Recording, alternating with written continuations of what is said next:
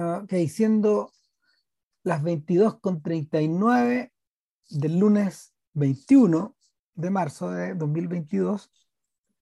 2021-22. Bueno. Eh, Civil Cinema número 486, las películas que no nos avergüenzan.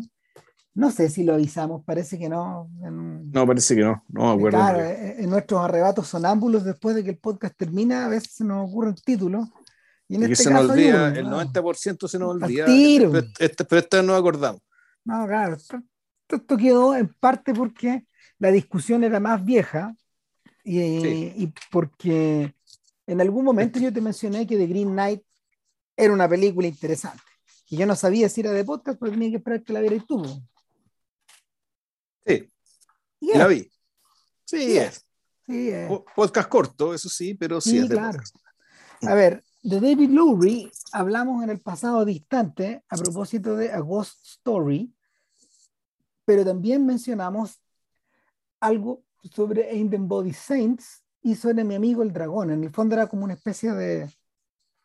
Sí, o sea, a fondo, en esa época teníamos tiempo, eh, identificamos Un la película de más. podcast Claro, y hacíamos, y hacíamos las tareas. Entonces, Ain't Body Saints fue una película del- de la familia Taylor Sheridan, digamos que como que va es por esa familia de temas.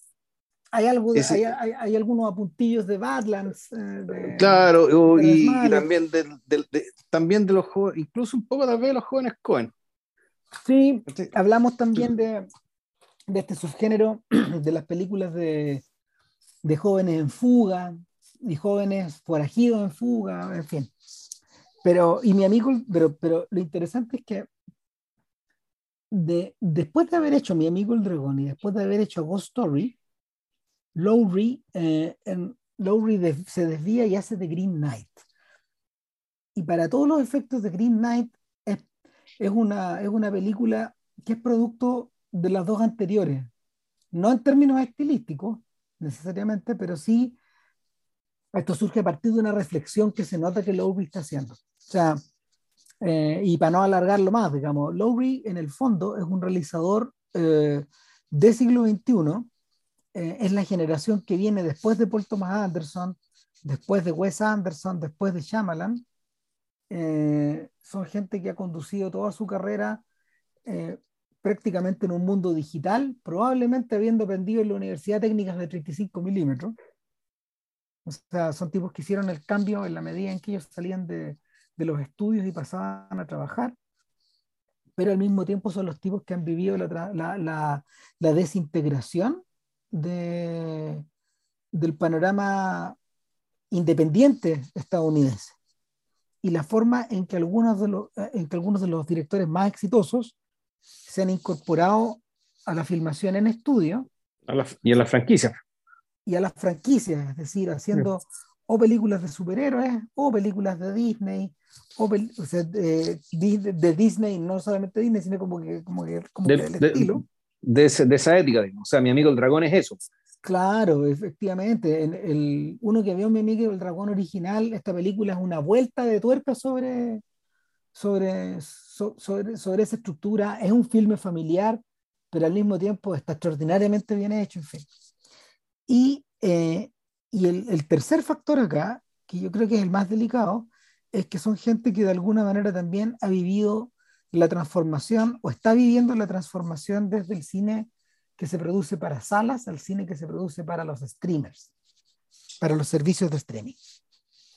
Entonces, eh, en esa vuelta donde, donde Longry hace la extraordinaria Ghost Story, una película hecha con el vuelto al pan. ¿Cuánto eran? 150 mil dólares, era una cifra ridícula. Claro, y teniendo a Casey Affleck, po. No, claro, o sea, Sí. que- y, y Rooney Mara era, ¿no? Sí, claro, gente Sí, que en el fondo está contratada gratis, no, no, no, ellos Claro. no cobraron nada. Eh, cobraron, cobraron probablemente lo del el mínimo del sindicato, en fin, pero eh, La encina para el auto. Ya. claro, y, y- y- y ahí uno puede ver cómo Lowry trabaja sobre una suerte de concepto, es decir, cómo continuó, como diablos continuó haciendo películas de corte adulto, financiándolas al interior de este sistema y comerciándolas al interior de este sistema que está perdiendo pie. Eh, y, y The Green Knight es una es redoblar esa apuesta, pero ya a otra escala. Es decir, ¿cómo, cómo hago una película para adultos em,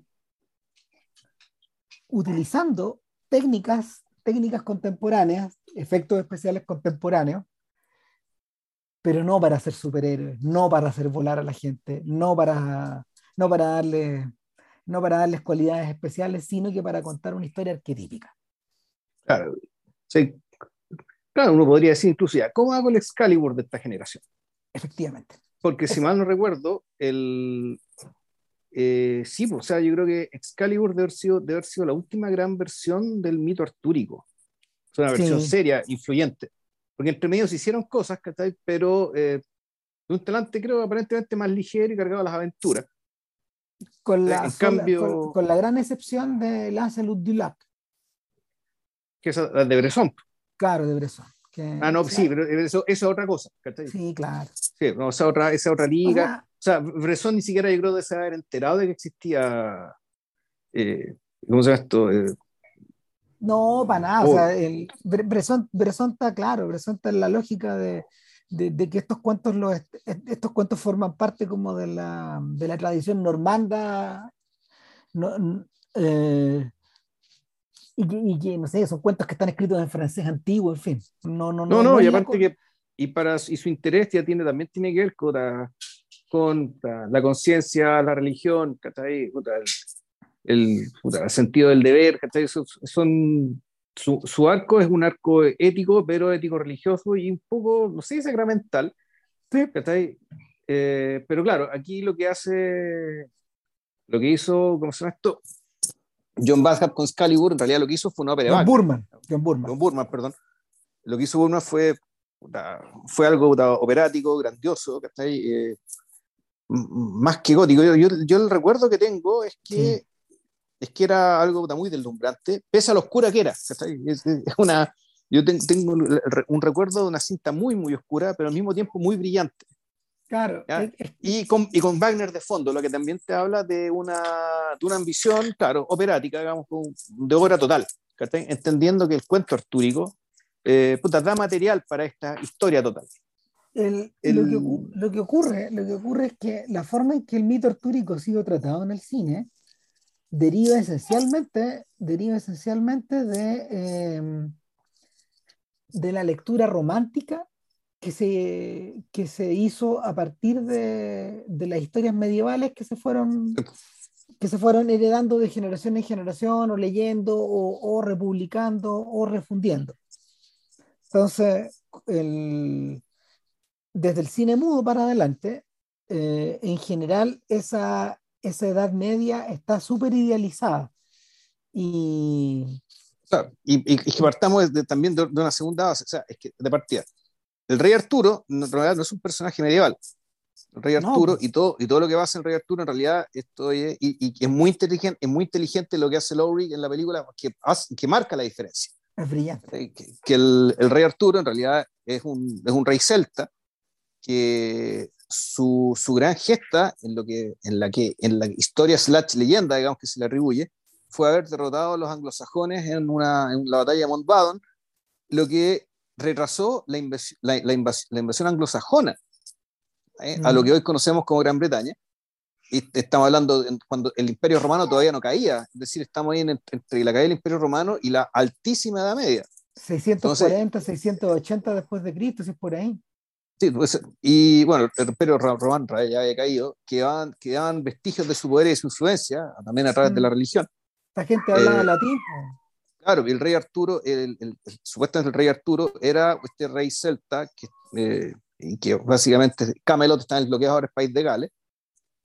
Y, ¿cómo se llama esto? Ya también eh, cristianizado, naturalmente, pero con la, eh, pero cristianizado de manera, ah, no, ¿cómo- ¿cómo decir sincrética, digamos. Con Claro. el, con el druidismo, digamos, pues y es el personaje de Merlín. Entonces, en ese, en ese sentido, el, eh, el rey Arturo básicamente y su, corte de caballeros en la práctica eh, tiene un código de, de ética, digamos, ¿cachai? caballeresco, que ese eh, que se, que se le atribuyeron digamos, en el siglo XIV, que es cuando estas, cuando estas obras digamos, ganan popularidad. Entonces, es, esta relectura del siglo XIV, de este rey celta del siglo VII, VIII, es lo que los románticos, eh, es lo que los románticos revivifican, digamos, en el siglo XIX y que nos llega ya, que nos llega después, que está a través del cine, desde, partiendo por Disney, creo yo. O sea, sí partiendo, pero Disney también se hizo, también ayudó a la, perpetuación de este mito. Es una, es una combinación de cosas, porque, porque la, la, el, el, cine de aventuras que incluye de alguna forma a este mundo eh, se descuelga de distintas partes. El, el Príncipe Valiente, Prince Valiant, este cómic de Hal Foster, que, que, parte como en los años 30, fue de una popularidad tal. Bueno, el, el, Valiant es un personaje que es un personaje que es menor. O sea, Foster lo concibió como un personaje colgado de Arturo. Ya. Valiant es un cabro chico que en el fondo gira en torno a estos caballeros, de alguna forma. Y él, él, él, él, hereda ese mundo. Y, y, claro, fue tan popular la tira cómica que, que, salía solo los días domingos, que no tenía globito, era, una, era narrativa. Hasta, el día, hasta el día de hoy se publica Valiant, y bueno, Valiant ha ido envejeciendo lentamente. Es un señor ya cercano a los 60, más o menos. Tiene nietos, todo. Eh, y el, el asunto es que eso rápidamente fue absorbido por Hollywood y hubo un príncipe valiente en el cine. Ya. Así como hubo un Ivanhoe, obviamente. Obviamente. Claro, pero eso, eso, claro, eso es Ivanhoe, la novela de Walter Scott, eh, eso sí, claro, era eso romanticismo al palo, ¿cachai? Esa es idealización, idealización romántica de, de, la Edad Media. Claro, en este caso de, y haciéndose cargo básicamente de los conflictos entre anglosajones y normandos, digamos, la difícil convivencia que había. Y la, y la, figura mediadora de Ricardo Corazón de León, que siendo un, siendo un normando, era un tipo más o menos respetuoso de la nobleza sajona, digamos, con la cual se entendía. Y Ivanhoe, Sir Wilfrid de Ivanhoe, si mal no recuerdo que era el nombre del protagonista, era efectivamente un, era un servidor este, de, de, Ricardo Corazón de León. Claro. Ahora, en la cabeza de la gente toda esta cuestión estaba mezclada, pero básicamente en qué consistía, en que estos tipos andaban a caballo, utilizaban estas túnicas, eh, a veces se vestían de, a veces se vestían con cota de malla, en fin, pero eh, todos sus filmes tratan esto de una manera tan liviana como la velocidad que tienen estas aventuras y, eh, con la destreza que estos sujetos tienen para mandolear espadas que en la vida real no se pueden tomar de esa forma. Sí, tenéis que ser muy fuerte para tomarlas con una mano o, o con dos nomás. Y, las peleas, y, y, las peleas y los movimientos eran muy lentos porque las, las armaduras te restringen el movimiento de una manera tremenda. Entonces, en realidad es un choque de tortuga. La, la, la pelea digamos, de estos señores a, a mandó lazo, digamos, y claro. Y no sé si obviaban o simplificaban bastante el tema, que también es bien importante, el, el fondo del componente ético del, del, de lo que es ser un caballero en la mesa redonda. De lo que implicaba ser un caballero dentro de eso. Entonces implicaba un ideal, una forma de comportarse que tenía que era, que, mira, referencia bien, bien, ñoña, dentro del mundo del, del Dungeons and Dragons, Dungeons and Dragons tendrían que ser leales buenos en general. Que tenga un personaje leal bueno, es decir, un personaje que eh, obedece el orden, obedece la autoridad y que, y que, al mismo tiempo tiene muy buen corazón, que protege a los desvalidos, que a, a, las viudas, al niño, que Claro, ese, ese, ese es el atado que hay al interior del mundo artúrico, porque en la medida que los tipos lo empiezan a novelar, empiezan a emerger personajes con, con características que ya no son medievales. Po. O sea, cuando, cuando Wagner, por ejemplo, agarra a Parsifal, eh, lo que él describe es un cuento de iniciación mística, eh, donde, donde Parsifal, que es uno de los caballeros y es el, y, es el que, de alguna manera, o Perceval, en el fondo, uh -huh. es, el que está, es el que está destinado a encontrar el grial por más que todos los otros lo, lo, lo, lo traten de buscar, eh, claro, el, el Parsifal es una, es, una, es una ópera que es notoriamente estática. Las cosas se mueven muy lento. O sea, el, la gravedad de los hechos está relacionada directamente con la importancia de, de esta iniciación.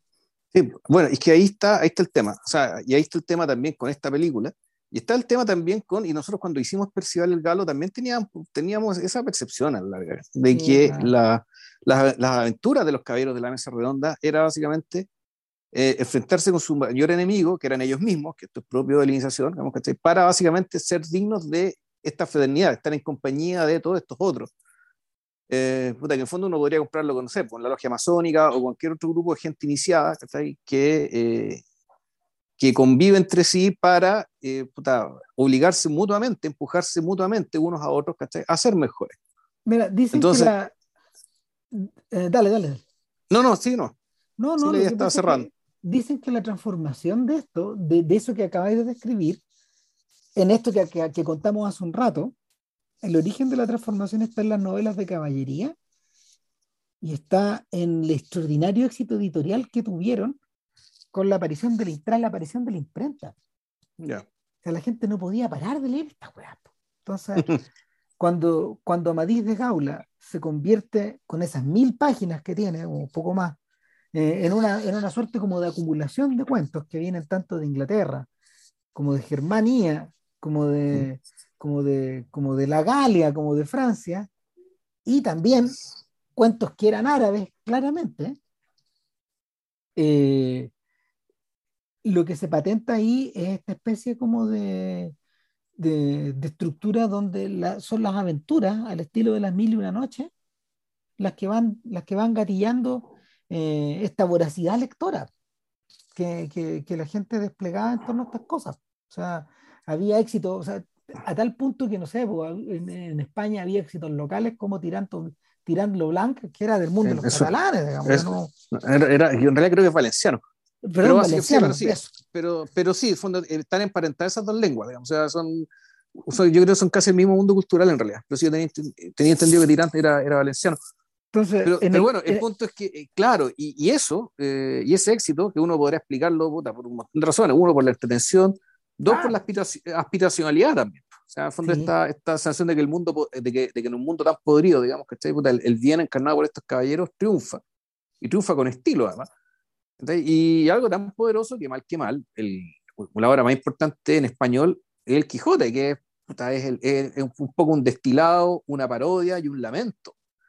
Eh, respecto del, de, la, de, la, de, la, decadencia de este mundo y, fondo de la, ya, o mejor dicho, la imposibilidad de que esos ideales puedan convivir de manera razonable, digamos, en el mundo que, que, que veía Cervantes, que, le tocó vivir a Cervantes. Claro, o sea, el imperio del Quijote es tal que esas aventuras de alguna manera terminan refundidas de distintas formas en los siglos que siguen, es un poco la manera en que sobreviven las obras de Shakespeare, pero con la llegada del romanticismo vuelve este ánimo torrencial.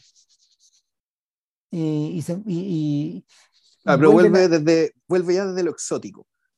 Un poco como una, como, como, una, como una reacción al como una reacción al iluminismo, como una reacción a la geometría neoclásica, como una reacción a a, a, cierto ideario moderno, digamos, que, que en algún momento del siglo XIX le resultó sofocante, digamos, entonces uno de sus puntos de escape fue ese pasado. Es una, es una reacción, es una reacción contra el mito fáustico finalmente, siento yo. Contra esta sensación de que hay algo que se despierta en el hombre y que, que lo lanza hacia el futuro. ¿cachai? Claro, uno, si queremos situarle una película, es, es análogo, digamos, a lo que, a, lo que hicieron los hermanos Grimm en, en la película de Gilliam. Claro. Donde básicamente los malos era la, los malos era, era la Revolución Francesa y el ejército napoleónico. O sea, el, la película, la película no sigue siendo tan, no, no, no ha mejorado lo que era. No, no, era, no, era, no era tan buena como película, digamos. Pero, pero, lo que alimentaba la idea era brillante, era muy esa idea, esa idea, esa, esa intuición de Gilliam eh, es precisamente lo que, eh, bueno, Gilliam en el fondo, Gilliam en el fondo está llegando ahí, veintitantos años después de haber hecho otra película artúrica importante, Los Caballeros de la Mesa Cuadrada. Afuera, hueveo, digamos, es importante la película. ¿Por qué? Porque lo que hizo lo que hizo Monty Python en paralelo al Ángel del, del, Lago, que son dos historias, son a ver, no pueden ser más distintas las dos historias, pero ambas son súper realistas. O sea, como, como Terry Jones, como Terry Jones y Michael Pellin habían estudiado su buen cacho de historia, sobre todo, sobre todo Jones, eh, la recreación del medioevo, la recreación del alto medioevo, no, perdón, del bajo medioevo. El bajo, en caso. Claro, en este caso sí, fue, fue bien escrupulosa. Fue bien escrupulosa, estaba, era la cagada. Entonces, eh, eh, eh, es, es, sobre esa base desmitificado, desmitificadora que a finales de los años 70, cuando esa película fresquita, Burman hace su Excalibur wagneriano. Claro. ¿Por qué razón? Porque, por un lado, es, es una representación realista en el sentido de, lo que te pasa cuando las espadas te cortan, o sea, es extremadamente violenta. En segundo lugar, contiene el elemento de iniciación que está presente en la historia, en, en, en los mitos wagnerianos, en los relatos wagnerianos. Y en tercer lugar, rescata ese son heroico que eh, las fantasías tipo Ivanhoe y Valiant solían tener, pero acá elevado a la quinta potencia. O sea, es una gran película. Bueno, no habíamos mencionado Disney. Yo, ¿Tú has vuelto a ver el, la, la, espada y la, y la piedra no? ¿Con la Disney? ¿Sí? ¿Tú nunca no. la has vuelto a ver? No. Es buena película. Es buena, buena película. Y efectivamente eh, es, una, es una especie como de complemento de Pinocho o de eh, La Bella Durmiente, por ejemplo. También son cuentos de iniciación. Ya. Yeah. acá acá lo, lo, que ocurre es que en vez de tener una princesa, eh, a Disney, que estaba muy interesado en llevar, en llevar a la pantalla la historia, revierte un poco la lógica de Pinocho. Es decir, a la de este chiquillo que sin saber cómo resulta elegido, pero al mismo tiempo es, una, es, un, es, un, es niño. Es un niño muy pequeño. Entonces, el, hay, hay, ahora, en la, en, es divertido, en la, espada, en la espada y la piedra, Merlín, Merlín viene a ser un poco panoramics, se parecen un poco. claro, es, esa es la lógica. No, no es como el, no es como el, no es como el Merlín de Max von Sydow, nada que ver. Ya. Yeah. Claro, no, Ahora, yo recuerdo un vejete Bonachomp, ¿no? El, el, el, el Merlín de Max von Sydow. ¿Era Max von Sydow el Merlín de, de Excalibur? Pues, pues, no, yo creo que me equivoco. Espérate, a ver, miremos. No, yo creo que no. No, pero bueno, para eso está esta cuestión. ¿eh? Eh, no, es Nicole Williamson. Sí, sí me parecía que es un actor sí, británico que no, sí. no, no, es un rostro conocido y que interesante, eh, no es un personaje anciano. No, no, no es, un, anciano sujeto, el Merlín. Es un sujeto que posee una cantidad de energía más o menos. No, mira, eh, Nicole Williamson, Nicole Williamson fue, eh, eh, fue Sherlock Holmes en, en, en, esta adaptación que se llama The 7%, The 7 Solution. The, ah, The, the, the 10% Solution, 7% Solution. Sí, no, sí, sí, la vi. Claro. Sí, esa sí, película sí. de Herbert Ross. Y, y también fue El Pequeño Juan en Robin y María. Mm, curioso, yeah. curioso. Esa también la vi. Sí. sí. Ahora, eh, ¿qué es lo que ocurre en la transición de todo, de, de, en la larga transición hacia The Green Knight? Eh, la mayor parte de la energía artúrica fue desviada a, eh, podríamos llamarlo, a, a adaptaciones, a adaptaciones posmodernas.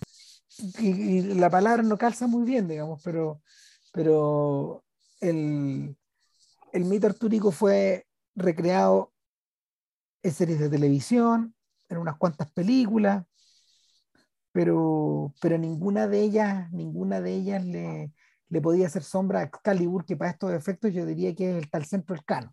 Sí, definitivamente. Claro, y, y, yo y de hecho, de... esta, la, de, y claro, y esta película no pretende disputarle el centro del canon no. a Excalibur, creo yo. O sea, de hecho, por, por algo elige a, Sir Gawain, digamos, que efectivamente es uno de muchos, ¿ya? uno de los muchos caballeros de la mesa redonda. Claro, la personalidad romántica, dentro de, la, dentro de estos retellings románticos de la era del romanticismo, Gawain en general no era visto, no era visto ni con la, ni con la destreza de Lancelot, ni con el misticismo de Perceval, era más bien un de, bruto. No, al revés, no, no.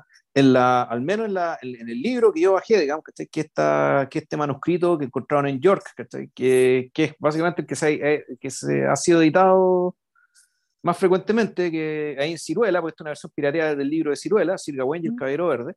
Ahí lo que contaban que, el, que Gawain en realidad era el caballero conocido por, por su cortesía y por el amor cortés.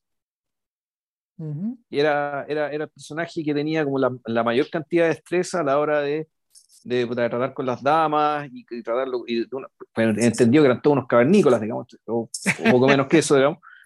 Eh, y este muñeco no, este, este, sujeto tenía un poco el, el don, el refinamiento, digamos, que las maneras, algo que aparentemente, que para nosotros ahora es habitual, que en esa época aparentemente era muy escaso. El, eh, eh, y él era, al igual que, y era un sobrino de Arturo. Bueno, un pequeño paréntesis.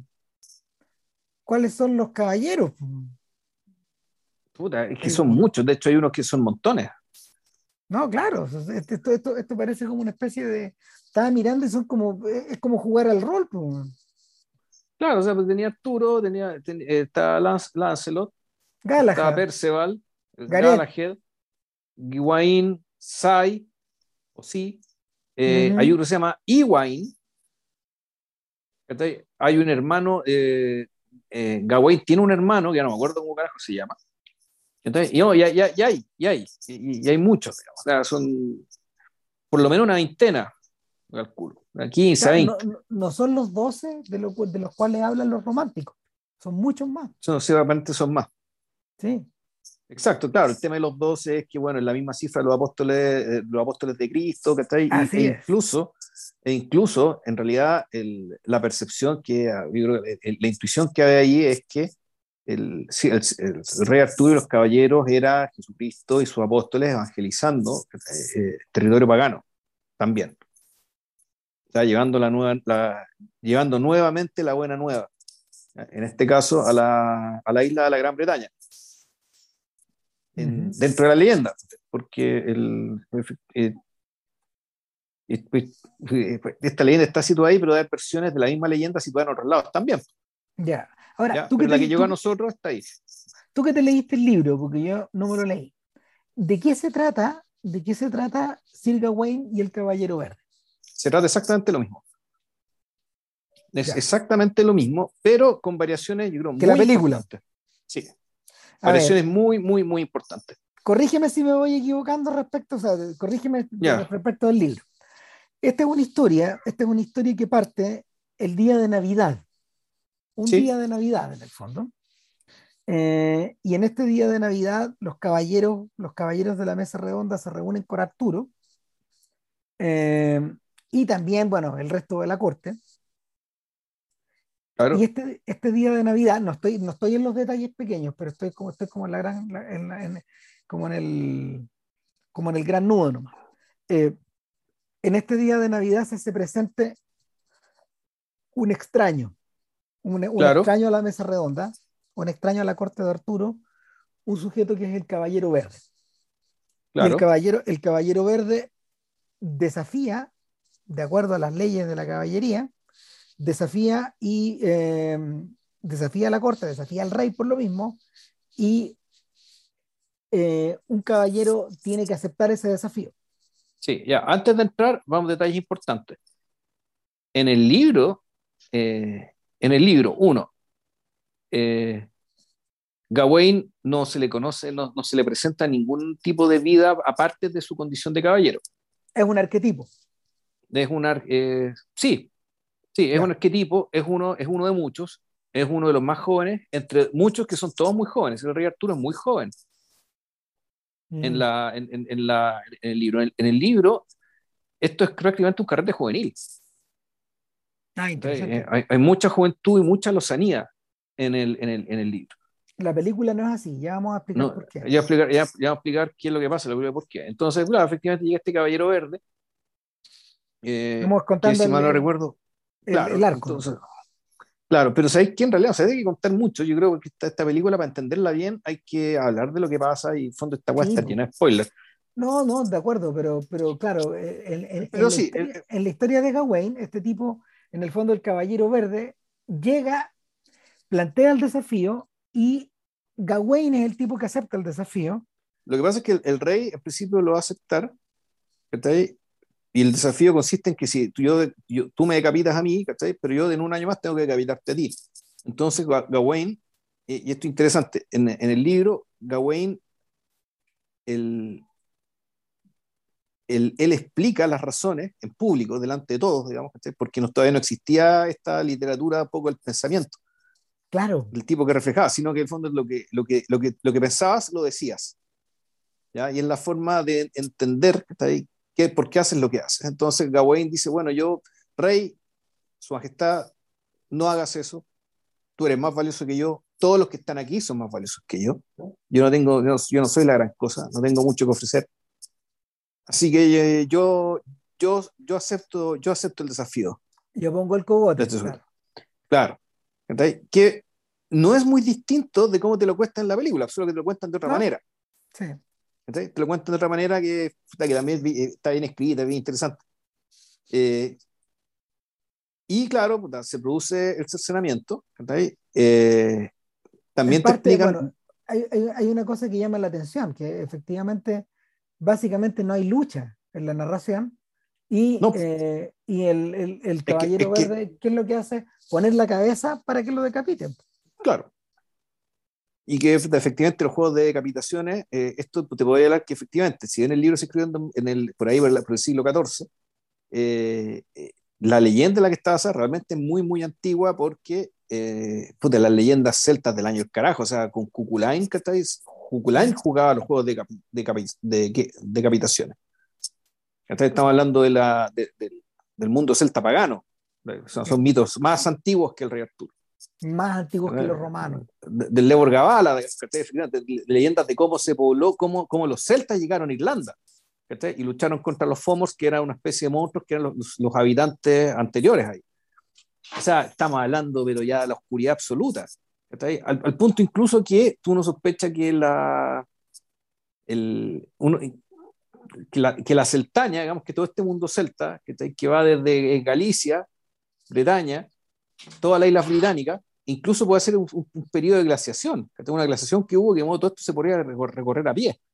Ah, al estilo de Conan el Bárbaro, que en el fondo esto es parte de, esto es parte como de Cimeria anda por ahí, digamos. Puta, sí, yo creo que es la inspiración, de hecho. Sí. Es la inspiración de esta fantasía. Ahora.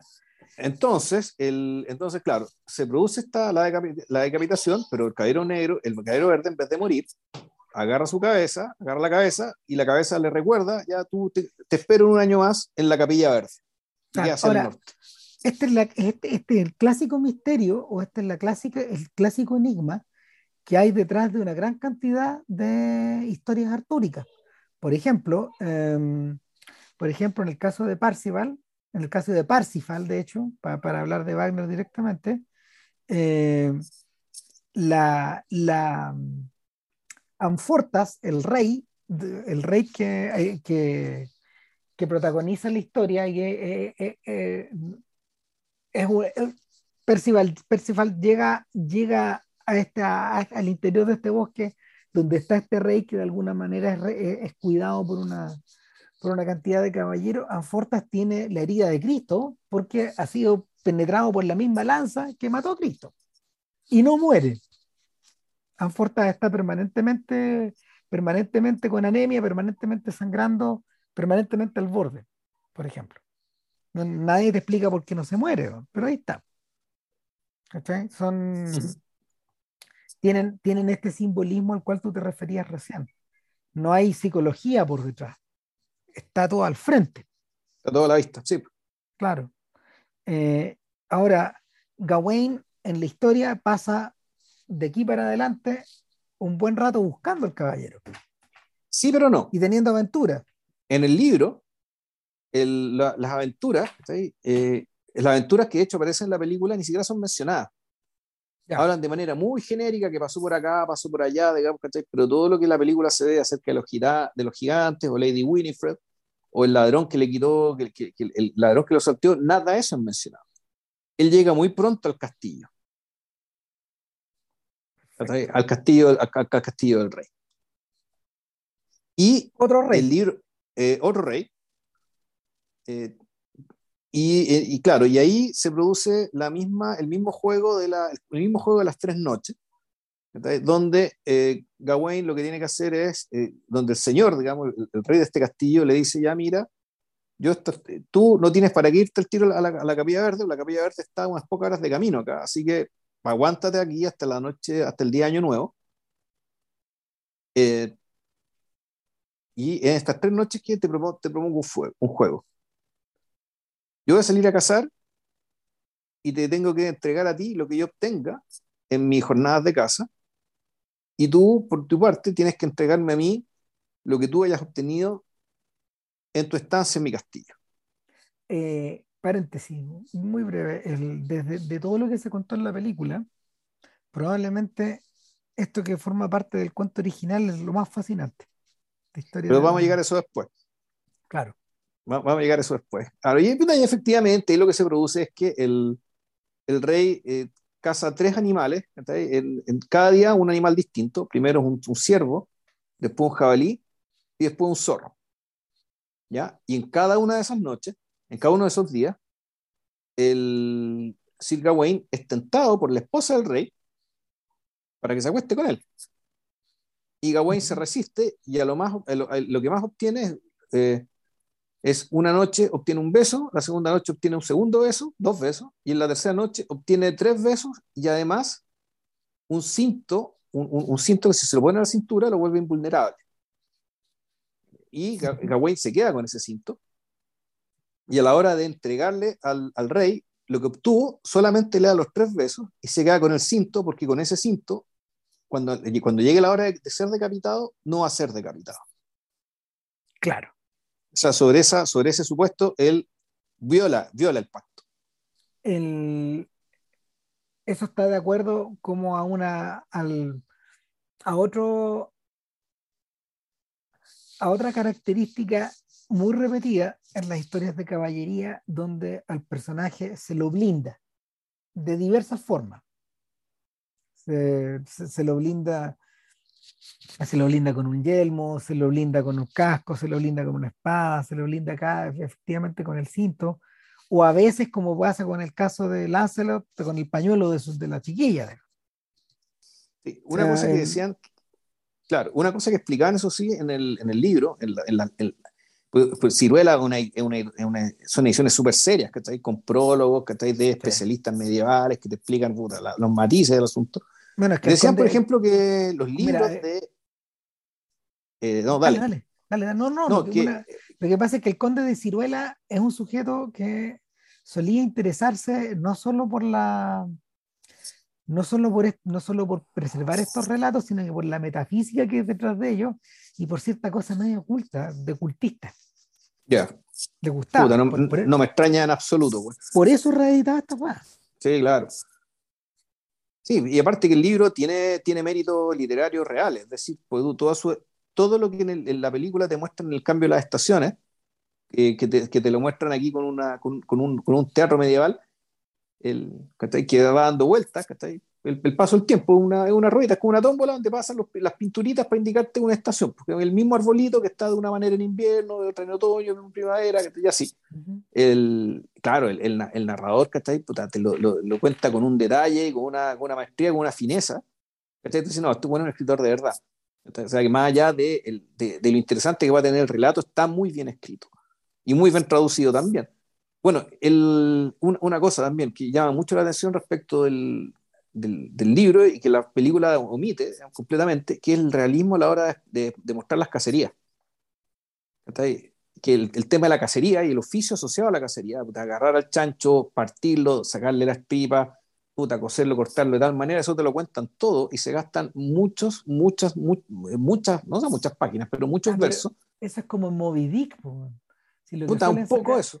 Lo que suelen sacarle a Moby Dick en las versiones más reducidas son todas las páginas que Melville eh, se dedica em, al oficio ballenero, sí. Claro, y páginas, y páginas. Y páginas, y páginas que el ámbar, que el ámbar gris, es una industria, es cómo funciona una industria. Aquí tiene que ver un poco con la forma cómo funciona un oficio escrito por alguien que practicó ese oficio. O por un noble que le gustaba mucho cazar y que estaba muy al tanto de lo que se hacía y lo que había que hacer. Entonces, el, se, da la, se da la casualidad de que este, este cuento iniciático basado en una leyenda antiquísima, digamos, que reviviendo el reviviendo en, su decadencia el tema del amor cortés, que el amor cortés ya estaba en desuso para el siglo XIV, que su apogeo en realidad había sido el siglo XII.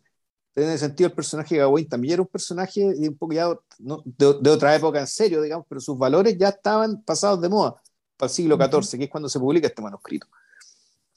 Eh, pero que además esto está acompañado por un realismo absoluto a la hora de hablar de esta otra dimensión del asunto, lo que tenía que ver con la cacería. Bueno, el punto está en que el, el eh, llega la noche de Año Nuevo, Gawain eh, engaña al, dueño de casa, por el fondo eso es lo que hace, no le cumple el pacto. Y cuando, ¿cómo se llama esto? Y cuando el, cuando llega donde, donde ah, interesante, también manda un, ¿cómo se llama esto? Mandan a un, el rey manda a un criado a acompañar a Gawain. Y el criado, rumbo, antes de entrar, rumbo a la capilla verde. A la capilla verde, dice, mira, ahí está la capilla verde y ¿qué crees? Eh, Gawain, ¿sabes qué? Ándate, no te metas ahí. Porque ese tipo es un salvaje, no tienes posibilidad alguna de vivir.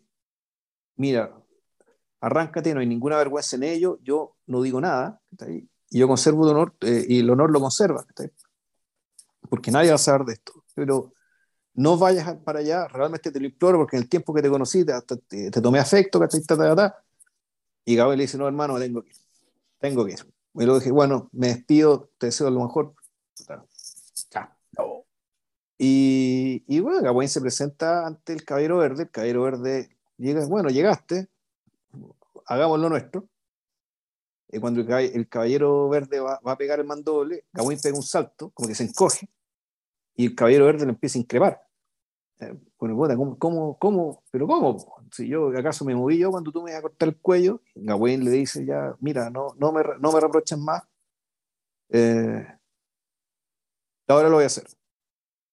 Y cuando el, y cuando el caballero verde corta, le corta la cabeza, no le corta la cabeza, sino que queda con un tajito, pequeño tajito verde, un pequeño tajito, perdón, rojo en la nuca. Eh, sale, sale un poco de sangre, pero no, no le hace daño. Y ahí se revela que en realidad el caballero verde es el mismo rey que, cuya esposa le entregó la cinta y que ambos están al servicio de Morgana y que todo esto fue una prueba de Morgana. ¡Wow! Ah, todo esto, Morgana, la archienemiga de Arturo. O sea, en esta, en, en, esta lectura de la, de la, leyenda, no necesariamente. ¿No necesariamente? Ya. No necesariamente, no. Ya, porque en las historias populares, Morgan Le Fay eh, no solo el némesis de Merlín, sino que al mismo tiempo eh, eh, es, es, hermanastra, de media hermana en realidad. media hermana de Arturo y su enemiga. El, pero claro, el... y, que, da a luz a Mordred, quien de alguna forma va a provocar la caída de todo. Claro si mal no recuerdo, en, en, este, en, este, en, esta, en, esta, en esta versión, Morgana no es la enemiga, sino que en realidad lo que hizo, todo esto lo planificó Morgana para probar a Gawain. Y Gawain vuelve al, vuelve al castillo eh, con su honor intacto, pero él muy avergonzado porque pudo, porque pudo, pese a todo, pudo zafar, digamos, y mantener el honor a través de la triquiñuela. Pero los caballeros de la mesa redonda dijeron que no, ¿sabes que Es entendible lo que hiciste. Más grave hubiera sido que, eh, que, que, te hubieras acostado con la, eh, con la esposa de quien te acogió. No, claro, eso, eso ya es pecado mortal. Ahí te... Claro, y eso es la. Eh, pero entonces, y aquí lo interesante es que el, el, personaje obtuvo, obtuvo, lo que, obtuvo lo que debía, lo que quería, mantuvo su honor, digamos, que zafó, a partir de una especie de triquiñuela por seguir un camino intermedio en rigor. ¿ya?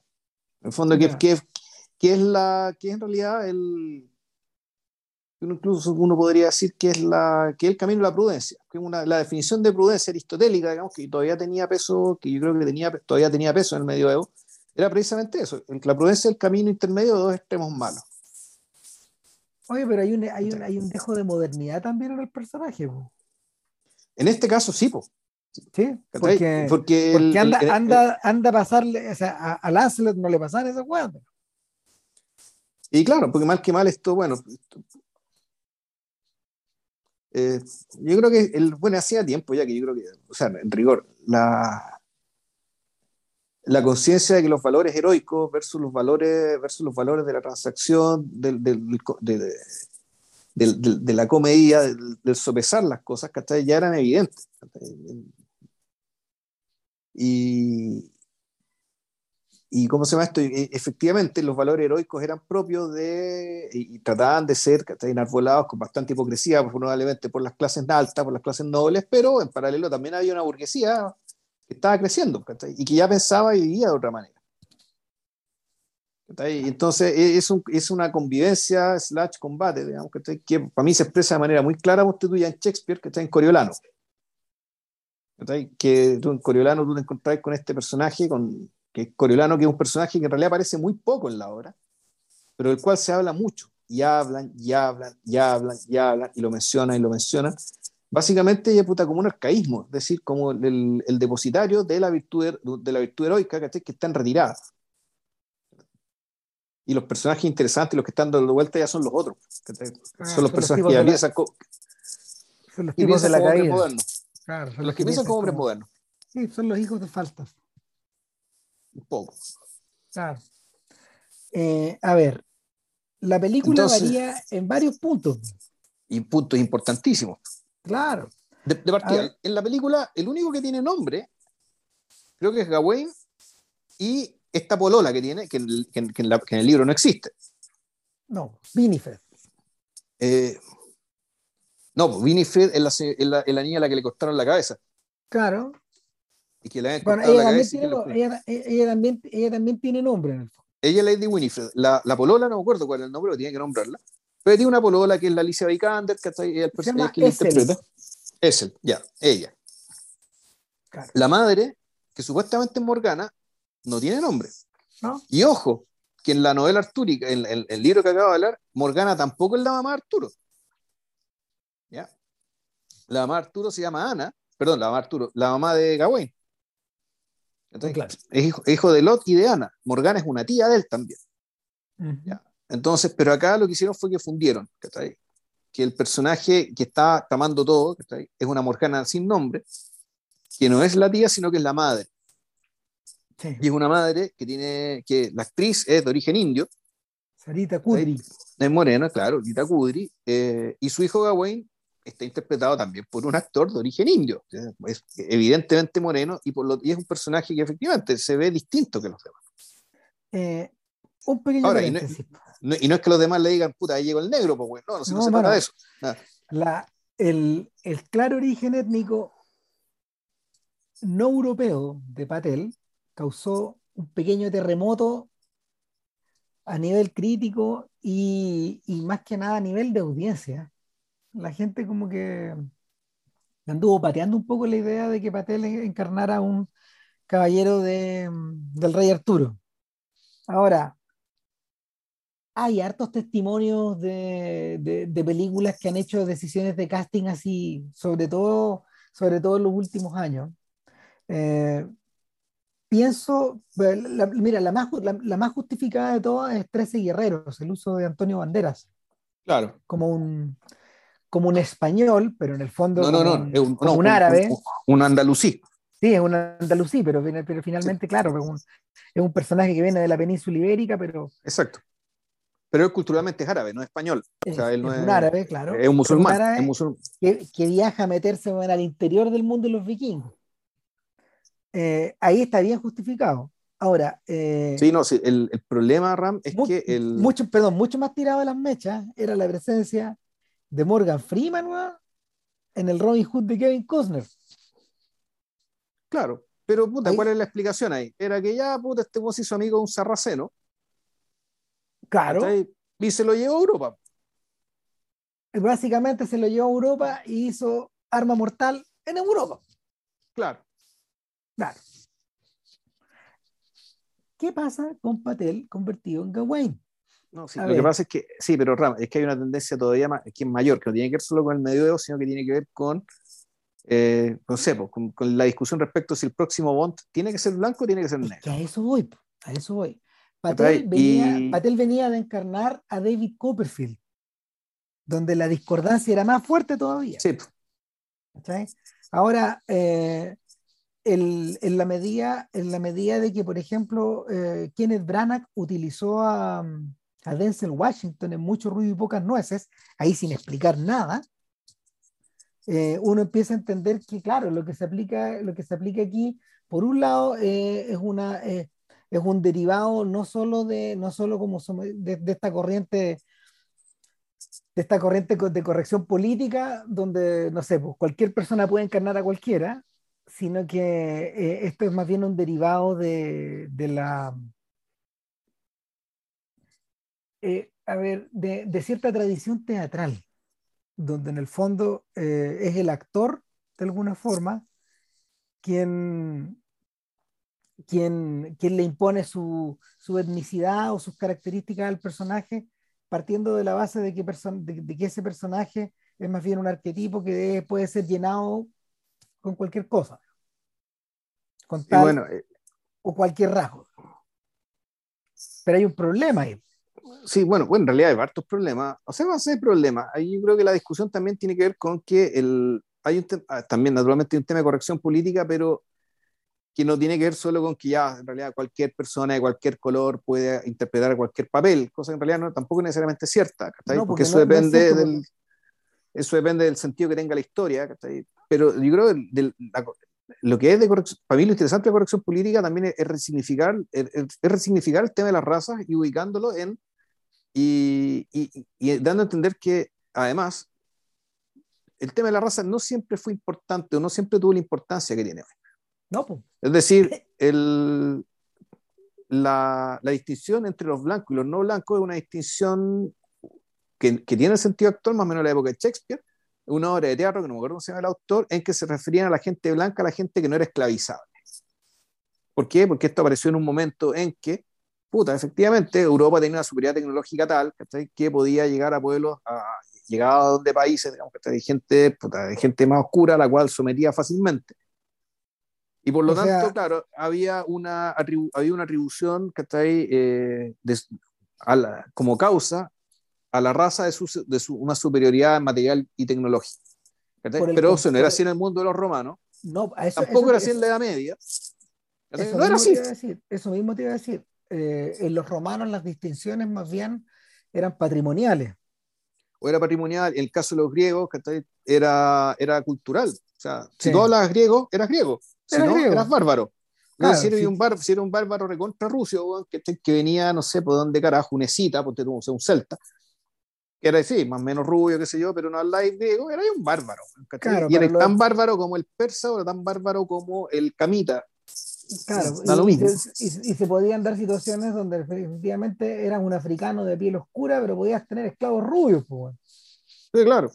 Claro. Eh, ahora bien, el, en algún, o sea, eh, eh, entonces, volvemos a la historia. A la hora, de contar, de, meter, de meter la piel oscura en periodos que ahí pre, precoloniales, antes del siglo XVI, XVII, tiene que ver también con eso. Vamos a hacernos entender de que no seamos hueones. El, el, racismo que nosotros conocemos es un invento reciente, ahora, justificado económicamente. Sin embargo, sin embargo, Lowry utiliza a Patel con una intención, que es de hacerlo distinto a los otros también. ¿Cachai? Eh, hay, una, el, el, el, al, ser hijo, al, ser hijo de esta madre, de esta madre de piel oscura o de piel de, o de, o de, ¿cómo se llama? O de, o de, de, apariencia asiática, en el fondo, eh, y que bien pudo haber estado en esta corte, eh, lo vuelve distinto a él, en cierta forma. Y hay algo, hay algo en este personaje que, que, que, está situado, que se sitúa aparte en la, en la corte del propio rey. Ahora, una corte, de hecho, que no es la corte juvenil del libro, sino que... Al del rey. Efectivamente, pues, el rey y la reina están convertidos prácticamente en unos muertos en vida. Que son, son, son casi unas estatuas y no se les nombra tampoco. Si, aquí, volvemos, volvemos, al punto, aquí eh, precisamente como no se nombra, tú puedes decir, pero es que esta no es la historia del rey Arturo. ¿Es Arturo Al principio, o no es Arturo? O sea, es, pero no es. El fondo te dicen que puede serlo, pero si no es, da lo mismo, porque esto se trata de otra cosa. Y para que no parezca que esto es chacota, está este breve prólogo, que, que un homenaje a Excalibur también. El, cuando dicen, bueno, aquí vamos a hablar de un rey, pero no vamos a hablar de. Eh, hubo un rey que se llama Arturo, qué sé yo, pero hoy día no vamos a hablar de él. Vamos a hablar de otro. Y aparece Patel, que está ya con ropa de rey, qué sé yo, mirando la cámara, y de repente se le quema la cabeza. Ah. Y, y eh, interesante, y, y, la, y, la, cámara se va hacia arriba, digamos, y ves una, una especie, el, el, techo de una catedral o un edificio alto, digamos, que está ahí, eh, con un hueco. Con un hueco hacia hacia el cielo. El, entonces, la, la, película desde el principio te pone en un plano, plano por decirlo así, un poco abstracto. Sí. Abstracto y alegórico. Entonces, eso, y eso explica que tú reconoces que puta, esto parece que el rey Arturo, o, o, por el estilo, se tiene que ver con eso, pero en realidad está, está con un pie afuera de esto. ¿ya? O eh, es eso y, mucha, y puede ser muchas cosas más. Entonces, pues, efectivamente, como explicaba Ram, esta corte es una corte donde el rey y la reina son viejos, donde los caballeros, los caballeros son también ya mayores, gente curtida, con la mirada media muerta, eh, gente que tú no la ves y no parecen ser los, tampoco los brillantes, y eh, los brillantes ya no son jóvenes, pero tampoco parecen los grandes paladines de, de altos ideales. Eso no es lo que es en esa corte. No, no se, no se ve esa sensación de convivial, de respeto y de, de idealismo y de cierta alegría que se supone que tiene la corte del rey Artús. Exacto. No, entonces, eh, Patel dentro de esto es un personaje que también está aparte porque pertenece a la generación que viene. Claro, es un marciano. Y un marciano que eh, la película nos lo presenta en un prostíbulo, donde tiene una especie de polola, pero que, que, que, es prostituta, digamos, y por lo tanto es de otra clase, mm. eh, y, que, y, y, y, él sale corriendo el prostíbulo tiene que cambiarse ropa para ir a la fiesta, a, la fiesta de Navidad. Cuando yo vi esa escena, yo pensé de inmediato en el prostíbulo de, de Campanadas de Medianoche.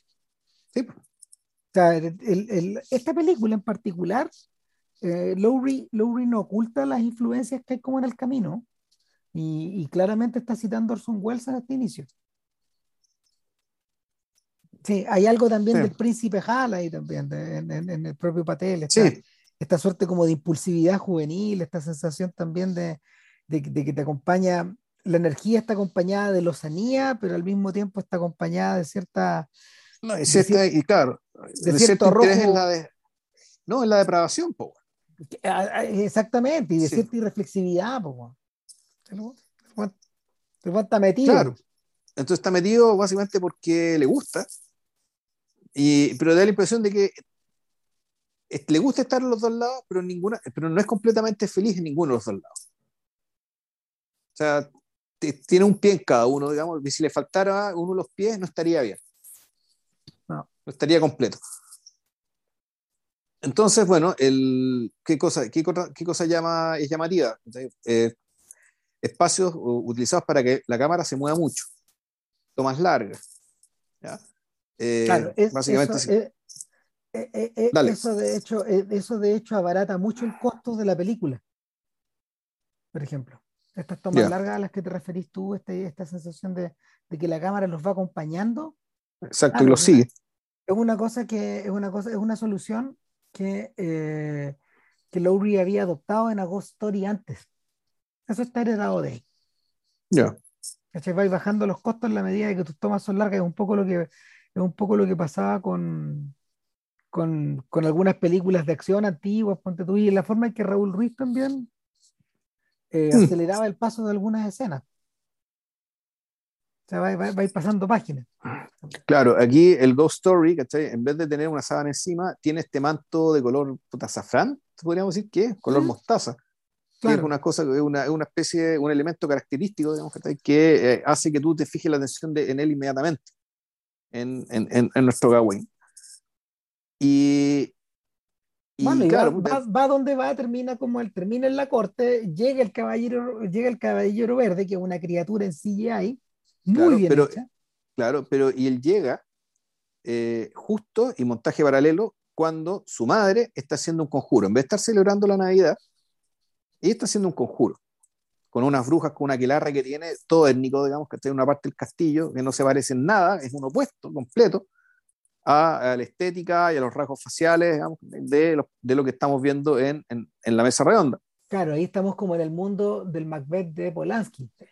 Sí, más o menos. Sí.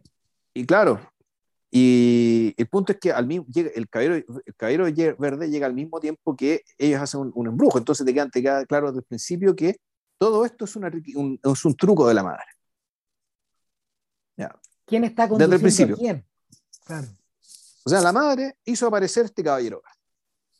Yo cuando lo vi por primera vez, no, lo entendí así porque no había leído el cuento. Es bien, yo creo que es bien importante que si quieren ver la película y entenderla bien, se lean el cuento se puede es muy entretenido, es de fácil lectura, está, lo pueden descargar, y, y, el pirateo de la edición ciruela, es decir, puta, bien impecablemente traducido con todas las notas al pie de página que te explican un montón de cosas. Es interesante, pero sí, o sea, esto, la película, digamos, y la película, digamos, está hecha para el mundo anglosajón, el mundo anglosajón que está interesado en estas cosas, probablemente se conoce, conoce bien la, la, historia de Sir Gawain, que además se volvió muy popular porque uno de sus grandes traductores al inglés moderno fue J.R.R. Tolkien. Hmm. Entonces, cuando Tolkien ya era, era particularmente famoso, particularmente famoso por Señor de los Anillos, se corrió la voz de que él había traducido al inglés moderno la historia de Sir Gawain y el Caballero Verde, y la gente le empezó a leer. Entonces, la popularidad del libro, que probablemente fue lo que desencadenó la versión de no solo Excalibur, sino que también la que después en la, en la película de Sean Connery, claro. también se debía a ese, a ese elemento. O sea, es decir, el, el espectador de la película, el espectador del mundo anglosajón, probablemente se, se, maneja bien los detalles de, de ese libro, que para ellos es más importante que, que, para nosotros, naturalmente. Además que eh, esto es más fácil de leer que la muerte de Arturo de, de Mallory. No o sea, sé, no, nunca creo la muerte de Arturo no, de Mallory. Es que, es que eso, es, esos libros no son tan simples de leer. Ya. O sea, no. El, el reemplazo de esto vendrían a ser ya en los cuentos la, las refundiciones del siglo XIX. Yeah. Que, que, que, claro, que, eh, eh, y esas eran, esas eran extremadamente populares y se leían en los colegios. Pero aún así, claro, la, lo, lo, lo, los, la cabrería sí en algún momento conoció a Gawain, no sé cómo estará ahora la cosa, pero, claro. pero funcionaba así. Ahora, eh, el, hasta donde recuerdo yo, hasta donde recuerdo yo, porque hace, vi hace harto tiempo la película, el, todo el, toda la escena, toda la escena de el, del lance, en el fondo, de mm, la llegada del Caballero Verde, Gawain se ofrece, tal como en el libro, eh, el, rey, el rey pasa Excalibur, nada menos, y sí. es Excalibur la que decapita al Caballero Verde. Claro, y en la es bonita escena cuando el, la justificación no la da el público diciendo que puta lleva algo para el fondo que puta no, pero, pero sí eso se lo explica al rey y la reina háblame más de mm. ti, Gawain. Y Gawain le dice, la verdad, no tengo nada que contar. En realidad, lo único que hago es pasarme en el prostíbulo, digamos, que estoy acostándome con una mujer pobre, estoy con una prostituta con la cual jamás me voy a casar, porque mis hijos serían bastardos. No dice nada de eso, pero eso, esos son los valores de época. La bastardía consistía no en no tener padres, sino tener, en, en tener padres de distinta clase social. Claro, de modo que ese... tu padre no te podía reconocer en ese punto donde uno empieza a sospechar que el padre man, de, de Gawain es Arturo. Mm, o sea, por lo, men, por, lo, men, por, por yeah. lo menos eso es lo que pensé yo cuando vi la película, automáticamente. Dije, ah, este Juan está, este está hablando de esta forma, pero al mismo tiempo está contando esta otra parte de la historia. Esta sensación de que él se siente heredero de un trono al que no puede aspirar, pero sí puede ser caballero de la corte. Eh, además, además está esta ironía es efectivamente, doble. Efectivamente, de, el, padre, el padre Gawain nunca es mencionado. No. Eh, eh, además está esta ironía doble de que el único personaje que, que efectivamente puede llevar a, al reino a expandirse con energía es este joven, porque los otros sí. básicamente son unos monigotes que están a punto de incorporarse a los vitrales de las catedrales. Pues. Sí, no, vienen de vuelta todos. Así de tiesos están, weón. sí. Están listos para la foto. Claro. Eh, Entonces le dice, "El- no tengo nada que contar. Entonces la reina le dice, no tienes nada que contar aún. mm, Y esta. Eh, o sea, tu, ca- tu- tu historia todavía no se escribe. claro. Entonces, en, en- en eso, entonces uno empieza a sospechar, bueno, entonces la- lo que está haciendo la mamá es en acuerdo con los reyes. Por ejemplo, Entonces, probablemente sí.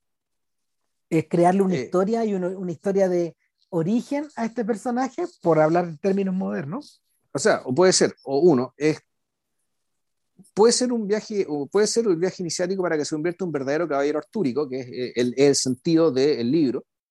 Puede ser una, una iniciación para convertir a este sujeto en alguien apto para el mando, y por lo tanto con- eh, llegar a suceder al rey Arturo.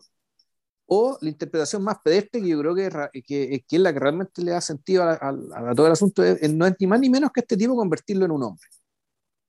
Sí. Y pero convertirlo en un hombre a partir del aprendizaje de que un aprendizaje algo muy básico, digamos, que este sujeto eh, todavía no entiende, no tiene cómo entender, que es que lo que yo haga tiene consecuencias. Nada más. Entonces, uno, podría decir que la, la película, la- a, medida que cuando se abre, digamos, a partir de la escena de la decapitación, y lo que viene después, puede ser una, puede ser un, un- viaje de crecimiento, digamos, en alguno de estos tres sentidos. O en dos de ellos, o en los tres juntos, está por verse. Ya, eh, eh, la, la misma historia lo va, lo va a contar y lo va- te lo va a mostrar.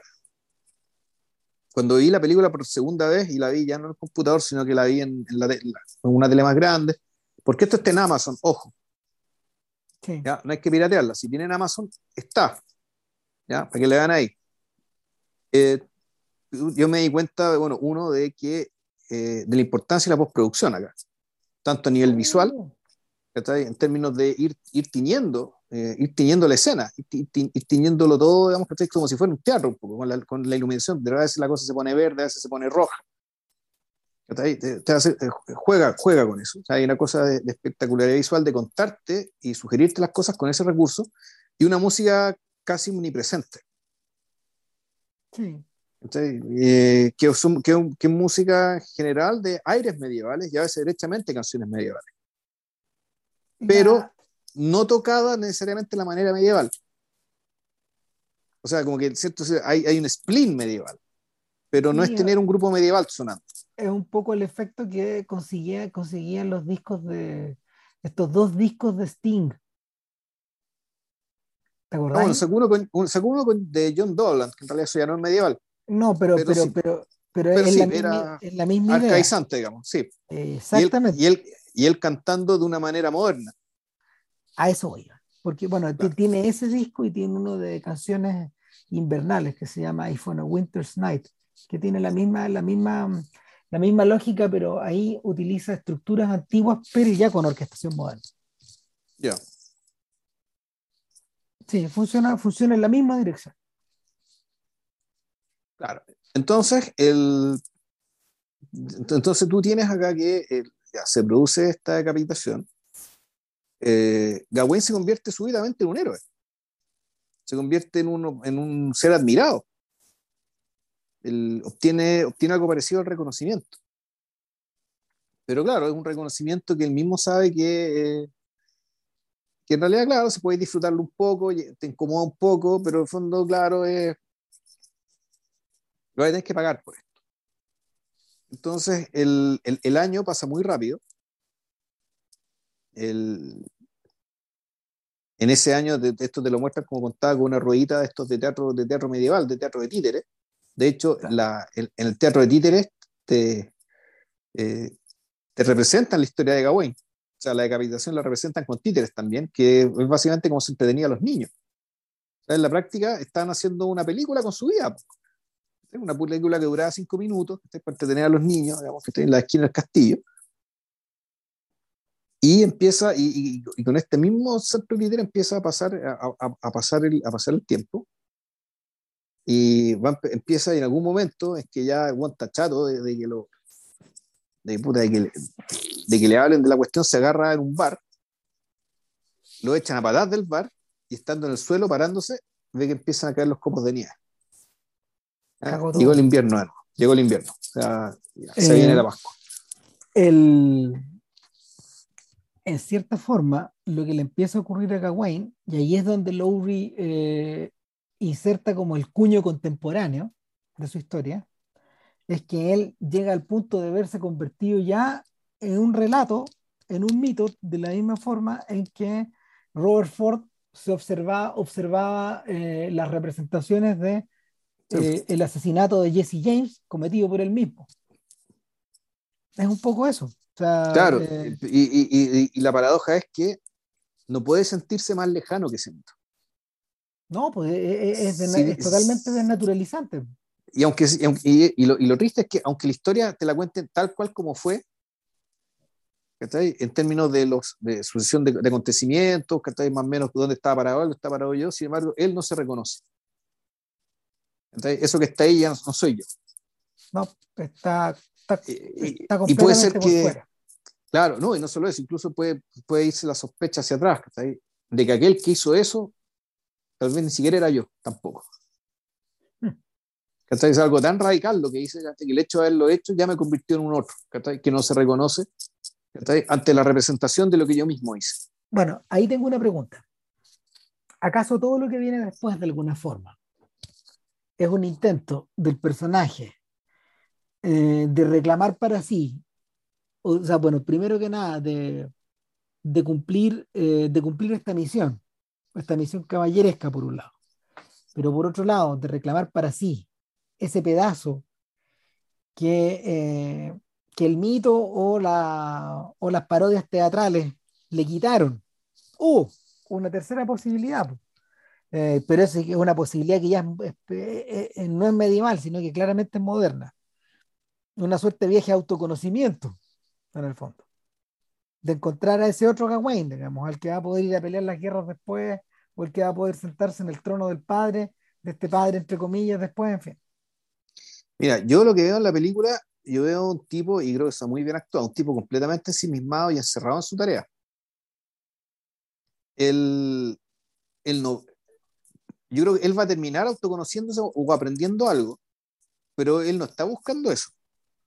Realmente él lo que quiere es cumplir con lo que tiene que cumplir, eh, ojalá zafar, básicamente porque él básicamente quiere seguir vivo, lo que es lo más natural del mundo. Y sobre todo, porque, y bueno, ¿y por qué digo esto? Porque él no sabe que todo esto es un, en realidad es una puesta en escena hecha para él. Y, y el hecho de que en la película hayan insertado, eh, hayan insertado historias que no son mencionadas en el libro, es un poco para, es, es, para recalcar las instancias pedagógicas, aunque sea aquello que aprende y que descubre sin quererlo, digamos, sino forzado por la vida, como en realidad nos pasa a todos nosotros. Si nosotros no vivimos preocupados de, oh, sí, quiero aprender esto, quiero aprender esto, otro, no, bueno, están preocupados de ir zafando, Y en la medida que hay cosas que te sorprenden o te, te agregan información nueva a la vida, tú, eh, que te sirven o para, o para entretenerte o para resolver problemas más graves que tú intuyes que va a tener después. Eh, Claro, o sea, el, eh, aquí lo que es son, estos son encuentros y muchas veces los encuentros son violentos, son choques, Es el aprendizaje a golpes que le llaman. Y, el, y yo creo que el, el, tramo, digamos, lo que tiene que ver con que cuando se encuentra con The Scavenger, que tampoco no tiene nombre, que el mismo cabro chico que actúa en, en Dunkerque, sí. y que está actuando en un montón de lados, ese cabro, ese cabro es un talento o cuando se enfrenta, o cuando se encuentra con eh, Lady Winifred, que, que, esta dama, digamos, este fantasma que está buscando su cabeza porque, porque la decapitaron eh, y, no puede encontrar la paz mientras no encuentre su cabeza. Ahí este, eh, ahí este tipo lo, que hace es que lo que va pasando es que él, él aprende cosas, hay una escena maravillosa, donde además se produce la verdadera iniciación, tal vez. La verdadera iniciación se produce cuando lo, cuando lo saltan en el camino, lo dejan amarrado, y Lowry lo que hace es algo maravilloso, que es que la cámara empieza a girar. O sea, lo, muestra este tipo amarrado, empieza a girar, a girar, a girar hacia, hacia afuera, digamos, desde un centro, desde un centro donde en algún momento estuvo enfocando a, a, Gawain, y la cámara empieza a girar hacia un lado, hacia un lado, hacia un lado, y se da la vuelta completa en 360, grados. En 360 grados. Mm. Y vemos a el esqueleto de Gawain. Y la mm. cámara, la cámara nunca, se, claro, nunca se, devuelve. nunca se liberó, nunca, eh, nunca vengó a sus, a, su, a, sus, a sus captores, a sus ladrones la historia se acabó. Claro, pero después la cámara básicamente eh, se, se retrocede, digamos, gira en, el sentido contrario. Claro. Y al cabo de los 360 grados, pa. Está, está Gawain ahí, buen puta, tratando, arrastrándose, está ahí, en la misma. En la misma, tratando de. Pero bueno, tú decís, bueno, aquí se produce un quiebre, podría ser. O sea, básicamente cuando el tipo se concibe a sí mismo muerto, que eso es propio de la iniciación, digamos, es la muerte simbólica. O sea, ya aquí yo, morí acá. Y, a partir de esa, de esa imagen de sí mismo muerto y lo que significa su muerte, entonces ya este tipo ya tiene que, tiene que empezar a hacer otro. O puede ser que, o puede entenderse que, eh, que, y ahí empieza también la lectura, que efectivamente el tipo murió, digamos, y todo lo que está ocurriendo ahora, lo que empieza a ocurrir a partir de ahora, es del espectro de Gawain. Ya está en el futuro, está en un futuro lejano está en un futuro literario, pues, está en un futuro... Eh, o la, película de alguna manera tiene que continuar, finalmente. Exacto. O sea, el show debe seguir. El, bueno, hay detalles bien bonitos que, que, te, que, te, que, te, dicen del libro. El escudo de Gawain nunca te lo muestran de frente, pero sí te muestran la, la ¿cómo se llama esto? las cadenas que tenían todos los caballeros de la mesa redonda, que era una estrella una estrella de cinco puntas, que es la misma que está en la bandera de Chile, que está en la bandera de Estados Unidos, que ese, ese, ese, ese, pentágono, perdón, no pentágono, ese pentagrama, sí. pero con la cabeza hacia arriba, que básicamente que son, que significa muchas cosas, que puede ser puta, el, el, ser humano, digamos, que con la cabeza arriba, mandando sobre las extremidades, y por eso el pentagrama invertido, que es el símbolo del satanismo, que donde la cabeza es dominada, digamos, por el resto del cuerpo. y donde se circunscribe, digamos, la figura del macho cabrío. ¿Ya? Pero en el caso, el caso virtuoso del pentagrama es esta estrella de cinco puntas, que es el nudo infinito, porque básicamente tú puedes dibujar esta figura indefinidamente. Y sin, levantar el lápiz. Y que puta tiene relaciones con los cinco llagas de Cristo, que son capaces de curar los cinco males del mundo o cinco pecados que tienen ciertas características. Entonces son estos juegos medievales muy cercanos al tema, que tienen que ver mucho con las cifras. Para los musulmanes el 5 también es sagrado. El, sello, el, sello, el sello de Salomón, digamos, en, la mano con los cinco dedos, y los deberes de los musulmanes son cinco. También. Entonces, el, el, escudo de, el escudo de Gawain en la novela, por un lado tenía este pentagrama, esta, esta estrella de cinco puntas en, en, gules, que está en rojo, con la estrella de color dorado. Y al lado de atrás del escudo hay una imagen de la Virgen María como protección. Y, en el, y aquí en la película, cuando, los, cuando los asaltantes le roban y se llevan el hacha, el caballero verde, porque parte, parte del asunto de ganar la, de, de decapitar al caballero verde era quedarse con su hacha. ¿Verdad que no lo habíamos mencionado eso? No lo habíamos mencionado. Y que de hecho en, el, en, en la película, una de las imágenes icónicas de la película que se usa también como portada es eh, Patel, Sir Gawain, con la mano levantada, con un hacha en la mano. Bueno, esa hacha es, la hacha del caballero verde. Y esa hacha se la robaron los ladrones. Y cuando lo dejaron amarrado, una de las cosas que hicieron fue romper el escudo de una patada. Y el escudo demuestra que efectivamente la parte hacia adentro estaba con la Virgen y el niño. Entonces, el Gawain básicamente queda, queda sin nada, queda con un poco de ropa, no tiene espada, no tiene hacha, y se encuentra, y, se encuentra una casa vacía donde duerme, y aparece Sir Winifred, que es esta mujer que, está, que eh, le dice, que, ¿por qué estás durmiendo en mi cama? Eh, dice, puta, no sabía que había nadie acá, que tienes que ayudarme, ayúdame a recuperar mi, a, recuperar mi cabeza. Y aquí, Gawain... Eh, desde que, o sea, se me, se me fue a mencionar, cuando, mm, antes de continuar, se me fue a mencionar que eh, en ese movimiento de 360 grados, eh, en el momento en que de alguna forma la historia se detiene o se parte en dos, eh, Lowry está haciendo directa referencia a, a, los juegos temporales y a las lógicas de Ghost Story. Sí, claramente. están unidas las dos películas. O sea, el, en, cierto for, en cierta forma, el, el, personaje que continúa esta historia que está transformado experimenta una, un cambio o una o una, bueno, una transformación similar a la que el protagonista de Agostoni tiene en varios momentos de la película, cuando va pasando de un plano a otro narrativo, de abstracción o temporal. Hay algo ahí que los conecta. Eso. Bueno, volvamos a, a Winifred. Claro, entonces ahí pasa algo, también una escena muy, eh, que para mí también es bien decidora, respecto de, eh, y ambigua también, que Gawain la mira y le dice, señora, ¿usted es una, usted es una mujer de verdad o es un espectro? Y la quiere tocar. Entonces la Lady Winifred le dice, no me toques. Un caballero debería saber esto. Debería mm. saber que no me puedes tocar. Un caballero debería saber que yo soy un espectro también. O, debería saber que no se toca una mujer sin su, sin su consentimiento. O sea, el, lo que pasa, ¿qué, me parece a mí? Me, parece a mí que el, eh, que Gawain movido por una, curiosidad que al mismo que por una parte tiene que ver con, bueno, qué es lo que tengo al frente, pero también está la curiosidad esto de tocar a esta dama. Que, que, ella lo interpreta así. Siendo que Gawain tiene una vida sexual activa con esta mujer, con, esta mujer pobre, pero ella no cuenta. Y mal que mal, y por eso es que hay una conversación, y de hecho yo esta película la vi con Doña Lina, y Doña Lina está muy, decía, pues este, este Gawain vale callampa, ¿Por qué? E, ella, eh, ella, Else, decía, oye, pero tú en algún momento vas a volver y podamos casarnos y tener hijos, está ahí, ta, ta, ta, ta. Y el tipo mm. con la cabeza hacia abajo. La cabeza hacia abajo, por, lo que hablamos delante. Es decir, si no me puedo casar contigo, porque nuestros hijos serían bastardos. No, básicamente tú no existes. Tú no existes. Para el mundo donde yo estoy, tú, tú, tú, no existes. Eres exactamente, eres una no persona. No tienes nombre.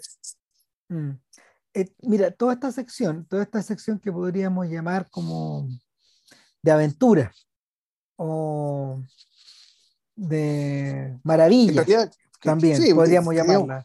Sí. O, o, o, capitular, también podría llamarse. Tiene, tiene, esta, tiene la misma estructura que el clásico, el clásico relato de, de iniciación o de, mm, o de confirmación en la valentía o en el honor o en la caballería de esta clase de personajes, pero... Claro, o también en la fortuna o, en la astucia, dependiendo.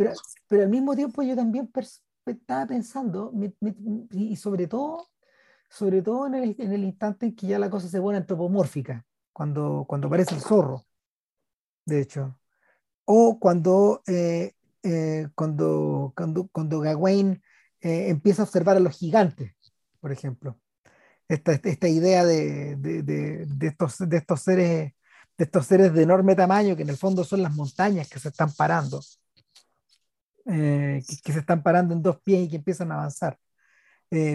Pensaba que en cierta forma nuestra, nuestra, conexión, nuestra conexión con esta clase de relatos hoy día es a través de, em, y eso incluye a Winifred, incluye ese cuento gótico de la mujer descabezada, cuya cabeza está, cuyo, cuya calavera está al fondo del lago, en fin. Em, y que ese otro eje iniciático también. Claro, nosotros, nosotros, entramos a estas historias eh, muy ayudados por, em, por la literatura gótica, por el legado, por el legado de lo fantástico. El, caso español por Gustavo Becker, por ejemplo. Por ejemplo. el, pozo, el pozo de los ojos, la, laguna de los ojos verdes, por ejemplo. ese tipo de cosas. En el caso, que son efectivamente medievalismos. Medievalismo romántico. En el, caso de, en el caso de los sudamericanos, entramos por Horacio Quiroga, que es mucho después, pero refiere a lo mismo. Claro, que, que es interesante, porque que sitúa ese tipo de historias en algo que los europeos no podían concebir, que era la selva. Y, no, es increíble. Que una exuberancia, sí. Pues, o sea, de hecho, García Márquez toma eso y lo da vuelta. Pero ahí no, pero, pero volvamos. Eh, en, el caso, en el caso de los gringos es Poe, por ejemplo. Eh, y, y, luego Lovecraft y bueno, todos los tipos que se descuelgan de los mitos de Tulu, bueno, lo que tú queráis. Y, y, los que están antes y los que están después. Sin embargo, sin embargo, hay algo en esta historia que me hizo recordar a los cuentos de Gulliver, a los viajes de Gulliver. Bien, también. Ahora, ¿qué pasó cuando, cuando Swift escribió estas cosas en el siglo XVI, XVII?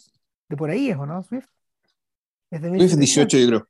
18, desde principio de 1700, ¿cierto? Sí, eso es 18, sí. Claro.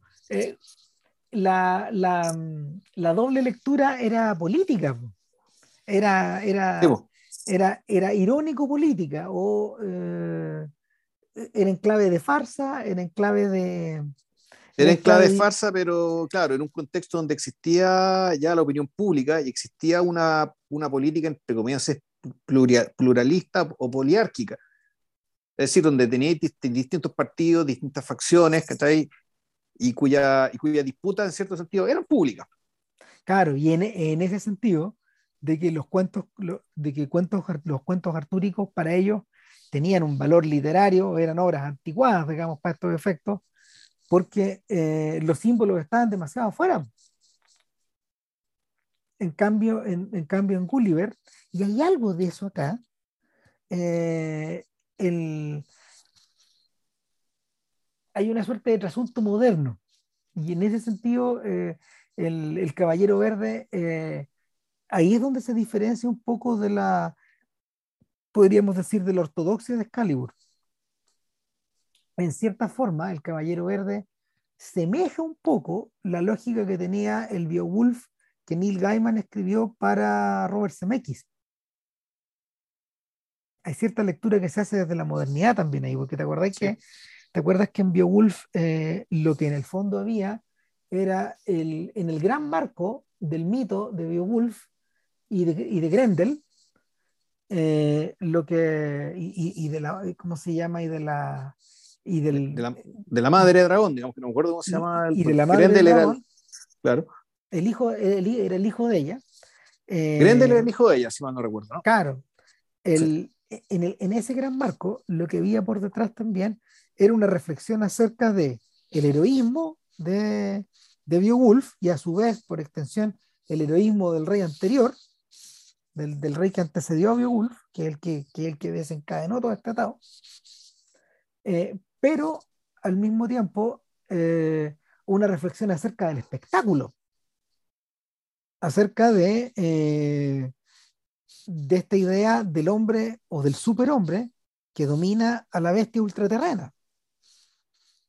Y, y, de cómo eso, de alguna manera, fue gestionado por el propio, por el propio Beowulf eh, para alimentar su mito. Lo, lo cuenta, lo cuenta lo, eh, cuando, cuando la película narra una de las hazañas marinas de Beowulf, ¿te acordáis? contra una bestia submarina, ahí uno se da cuenta que eh, hay cierto torcimiento de la verdad.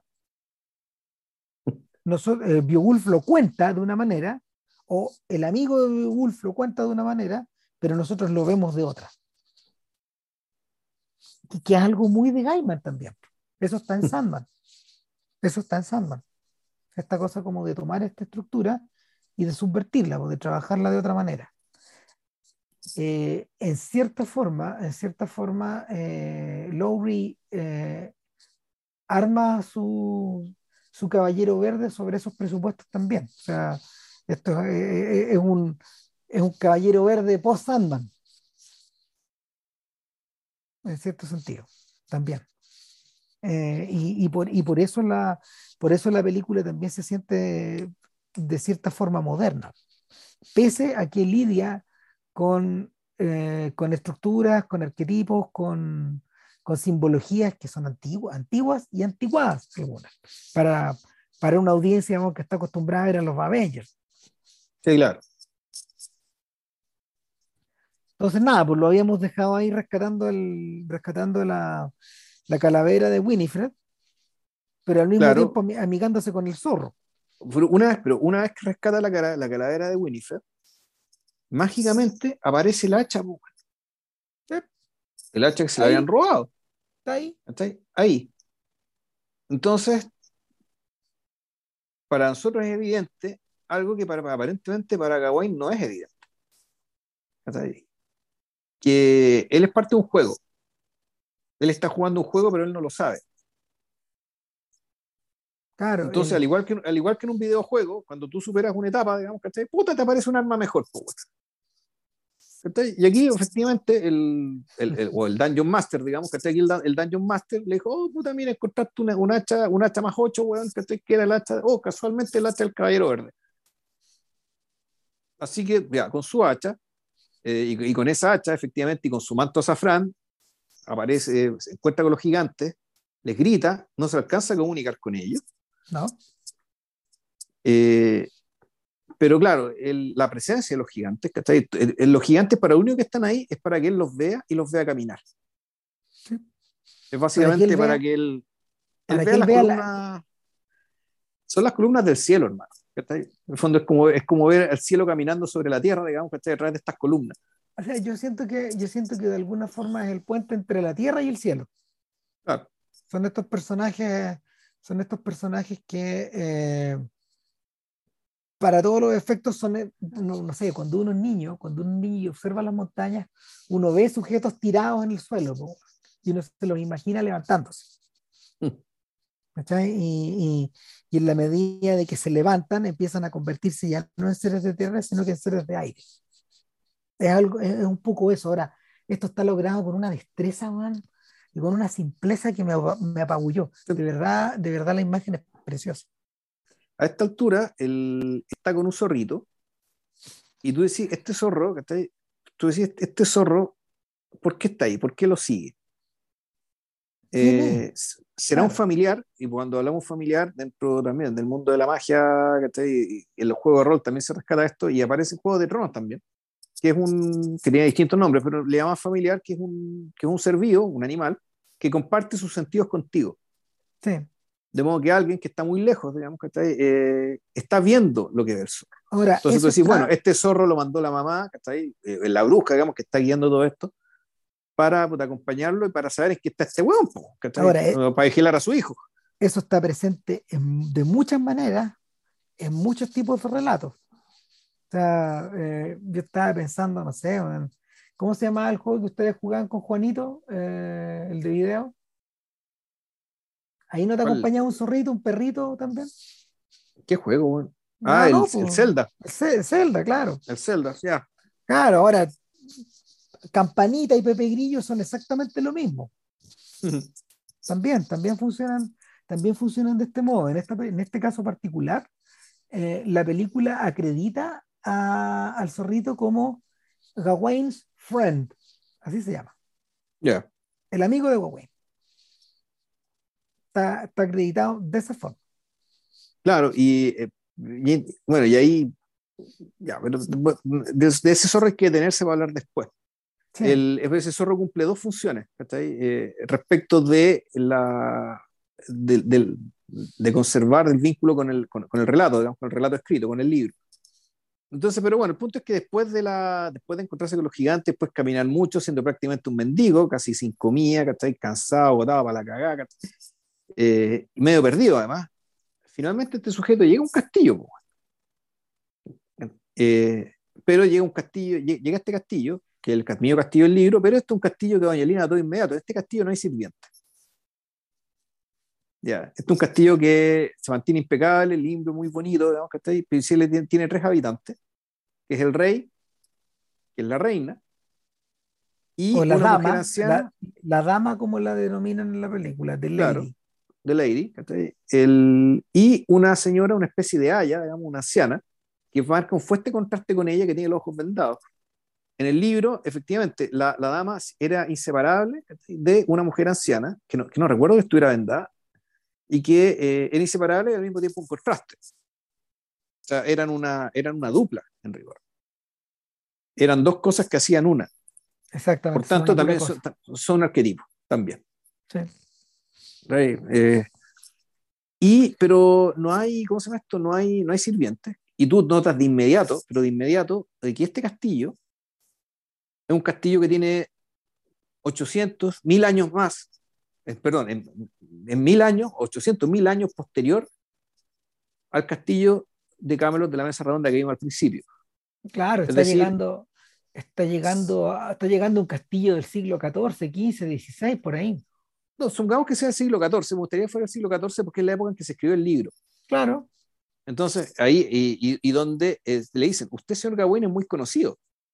Hmm. Sus historias se cuentan por todas partes. incluso uno podría pensar que todas estas historias que nosotros vimos, que no están en el libro, existen precisamente para cimentar la fama, ¿cachai? En un futuro, ¿cachai? Que en algún momento va a recibir a Gawain. Hmm. Es decir, Gawain saltó viajó al futuro. ¿Cachai? A lo que era el futuro en su época, de, de alta edad media, él pegó el salto a la baja edad media se me ocurrieron dos cosas, se me ocurren dos cosas ahí. cuando el castillo, primer, primer, y primero y segundo tomo del Quijote, para empezar. Claro, el segundo tomo del Quijote parte de la base, digamos, de que el primer libro existió y que el Quijote es una celebridad. No, cuando lo que, a, mí, se me ocurren dos cosas. Uno, que eh, este castillo es el reverso del castillo inicial. Y este, este lord y esta lady son el reverso del rey y la reina. ¿Cachai? O sea, son, una suerte como de reverso de contrapeso que está puesto ahí en la historia. puede, ser un contrapeso, puede ser un contrapeso dramático o un contrapeso místico, lo que tú quieras, y esa es una cosa. Sí, hay un detalle más que no hemos mencionado. Que la Lady es la misma Alicia Vikander. Así es. Que interpreta a Elsie. Sí, pues. ¿Ya? Eh, y ahí, eh, y bueno, y, eso, ahí tengo la, explicación para mí es clarísima, digamos, pero ¿cuál es tu segundo punto, Ram? no, el, segundo punto, el segundo punto es que, aquí nos ponemos borgianos en el fondo. Y es que eh, lo que está visitando Gawain efectivamente es el futuro, pero de alguna manera, de alguna manera tendría a pensar que este Lord es quien escribió la historia. ¿Cachai? Quien refundió toda esta historia se, encontró, se encontró específicamente con el tipo que lo creó, que lo, que lo, sacó, de, que, lo sacó de su lógica arquetípica y que lo convirtió en un personaje de la literatura. El que escribió, claro, el manuscrito de York, el que está basado esto. Claro. Claro, y por eso lo ubica tanto, y por eso lo admira tanto. En parte también él debe sentir que, no sé, porque que, que Gawain como tal es una excrescencia de él también. Ahora, la película no te dice nada al respecto, pero esas cosas están sugeridas ahí, están puestas.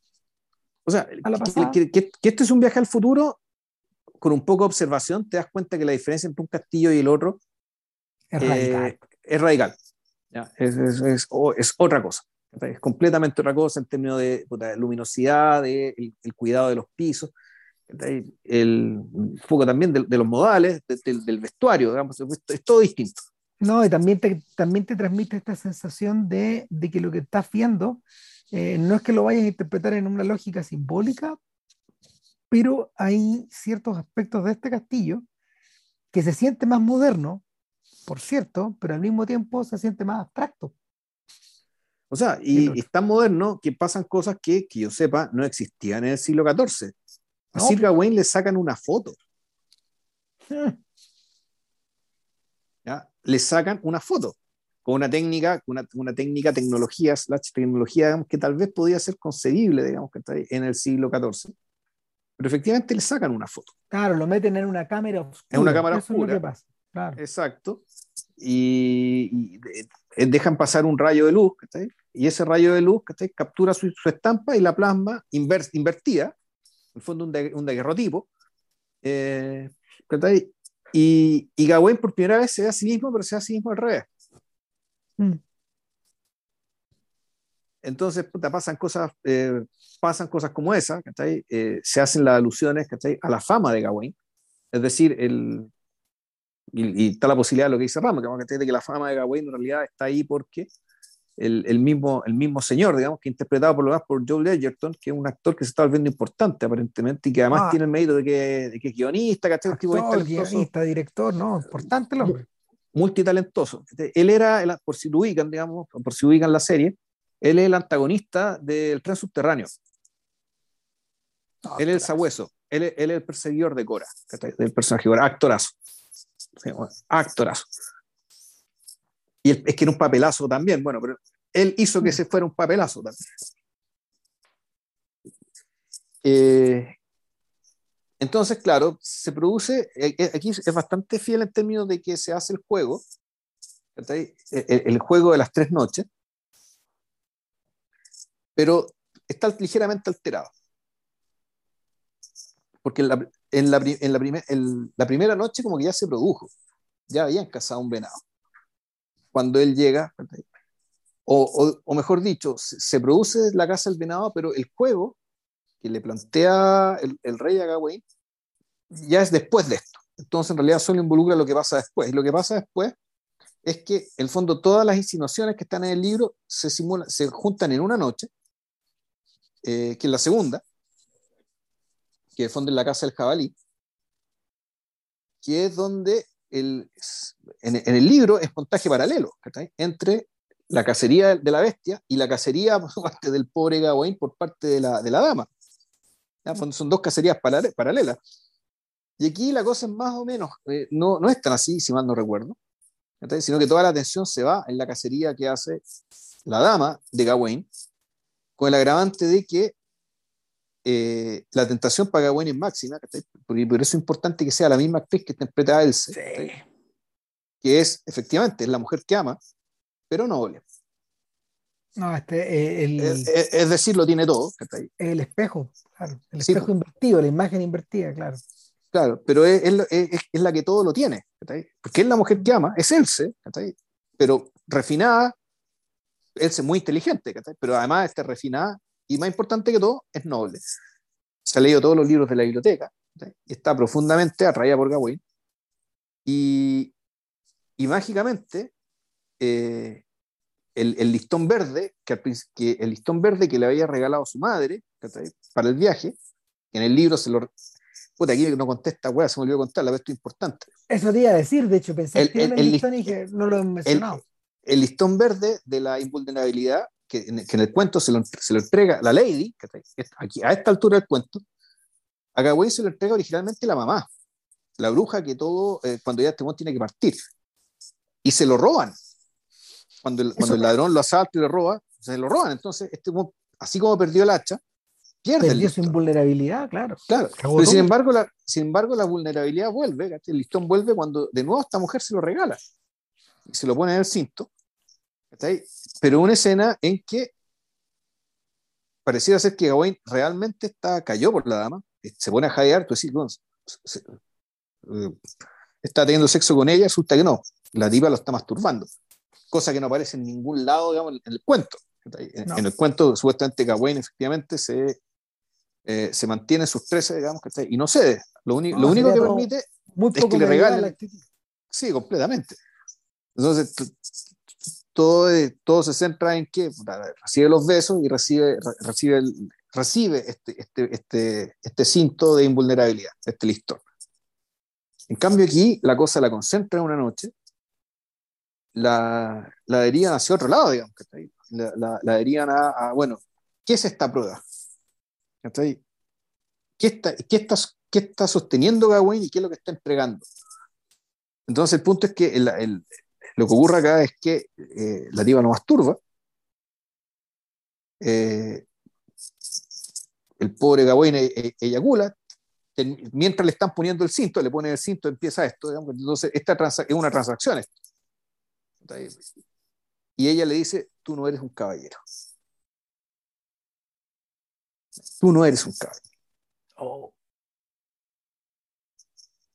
Entonces, ya en la tercera noche, se intercambia, eh, ya en la tercera noche, ya Gawain se quiere ir, y el zorrito, en vez de ser casado, y destrozado, y de hecho en, en, en, el libro, al zorrito no, se, no dice un zorro, le dicen Renard, que efectivamente en francés Renard es zorro, pero aquí lo tratan como si fuera un nombre, es decir, como si fuera un humano, como si fuera una persona en el libro. ¿Por qué? Por su astucia.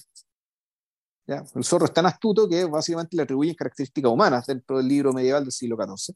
Y aquí lo que hacen es que el zorrito, no es que lo casen, lo hayan capturado, pero el, el, señor lo suelta. Entonces la noche de la casa del zorrito es traducida a esto, que el zorrito había sido capturado para cazarlo, pero lo suelta. ¿Está ahí? Dado que ya no va a haber casa porque tú te vas. Y resulta que Sir Gawain ahora tiene caballo, tiene el listón, tiene el hacha, y, y, ahora, y, tiene el zorrito. Entonces, bueno, y Gawain se va, pues, se despide, da las gracias, da los besos correspondientes, engaña al, al engaña a este, a este señor, ¿no? le dice toda la verdad tampoco, no entrega todo lo que ganó, porque sería bien indecente, digamos, y, y, tampoco se hace hacer del listón. Eh, y claro, y en un momento, y, ya bien avanzado el asunto, cuando tienes que cruzar un río para ir a, ir, al, ¿cómo se llama esto? A la Capilla Verde, que queda cerca, el zorrito es el que ocupa el lugar de este sirviente. Y es el que advierte a Gawain, bueno, no vayas para allá. O sea, yo... Y el zorro habla. Cuando, cuando, cuando vi, cuando vi ese momento, me sorprendí mucho. Dije, puta, arruga el zorro, man.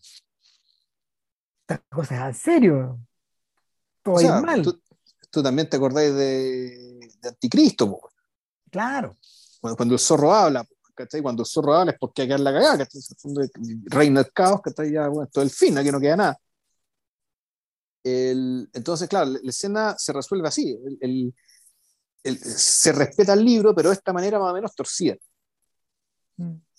Donde, tú, donde uno puede entender entonces que este zorro en realidad no es un amigo, sino que todo esto es parte del, es parte del, del rito de paso, digamos, que, que, ha sido diseñado por, por, por la madre. Claro. Eh, a, a, diferencia del libro, la, la, despedida que le da Gawain al zorro no es amable, sino que es violenta. Lo echa, como, lo, empieza por lo menos a agarrar a peñascasos como si fuera un perro. Amenaza con matarlo, hecho, con el hacha. Y, en ese sentido ahí el zorro se va. Y Gawain queda solo. El, de hecho, da la sensación de que es en este momento donde por primera vez realmente está solo, ya no hay más aventura, no hay más, eh, no hay más demanda de recuperar algo o de ganar algo. Gawain está entregándose a lo desconocido, digamos. Está asomando la cabeza, literalmente. Eh, sí, dale. No, no, eso, eso, que, que el, a pesar de que la película, a pesar de que la película contiene, contiene esta estructura de estaciones, tiene toda esta carga simbólica, em, va dialogando de una manera muy inteligente con el libro original. Eh, al mismo tiempo dialoga no solo con las películas que le interesa a Lowry con que dialogue, sino que también con cierta forma como de concebir el mito artúrico. A pesar de todo eso, la estructura narrativa de eh, El Caballero Verde es, relativamente eh, es relativamente corriente. Está estructurada sobre la base de los actos que los gringos suelen armar en esta clase de películas. ¿Cachai? Eh, en cierta forma, esta reflexión sobre cómo yo eh, instigo a que una audiencia común y corriente, de estas que va a ver películas al mall, vea mi película antes o después de haber visto Los Vengadores o antes de ver The Batman, lo que tú queráis, eh, eh, instiga el propio Lowry a construir su película de una forma bien conservadora. No hay, a ver, ¿cómo explicarlo? Esto no es Lancelot del Lago, ¿cachai? que tiene una estructura bien rara, bien particular. No es dramática, tampoco es Percival el Galo de, de, de, Romer, que también tiene una estructura que es a la pata de la cueca de cómo, lo, de cómo Romer entendía el medievalismo. Sí, pues. O sea, y, esto, es esto, es una historia de aventura. No, y no, y claro, y Romer lo que le gusta es la mirada, es la mirada medieval. O sea, claro, es, es, adquirir, es, adquirir, la mirada del otro. En otros libros, de, en, otras, en otras películas de época, él, él trata de adoptar la mirada de las personas de esa época. Una cuestión de, claro, pero es una cuestión también de empatía, de, de comprensión y conexión con el otro. Hay una suerte de mimetismo. Sí, pero que yo creo viene también desde la compasión. Sí. Y entonces de sentir lo mismo que el otro. O sea, no, no mimetirse para disfrazarse, sino que en realidad no. el genuino interés por lo humano, digamos, por, por este otro ser humano que vivió estas circunstancias, que se, se representaba el mundo de estas maneras, con estos materiales, con estos objetos, con estas formas, con estas imágenes. No, claro, esto, esto es completamente distinto. eh, donde incluso cuando no está intervenido el, cuando no, está intervenido el entorno, tú ves como una, una artificialidad contemporánea. Donde si no es visualmente, es a través de la música, y la música también te va modulando, en el caso de este, ya si mal no recuerdo, eh, aquí en la, en, la, música la que te marca un poco lo definitivo de lo que va a pasar acá. Sí. Que también te cambia el registro por ahí tú te das cuenta además que llega a la capilla verde donde todo es verde, supuestamente estamos en invierno, y sin embargo la capilla está todo verde, o sea, no hay nieve, ¿cachai? Incluso no parece ser tanto frío, o sea, no, no, no es un lugar invernal esta capilla verde. No. Y es lo, y es lo que se... Llega como un soft place. Sí. Es una especie de lugar que no es un lugar. Sí. Un, un lugar que, porque efectivamente es un lugar que es igual, ¿cachai? Y donde el mundo no, no, no parece pasar por él.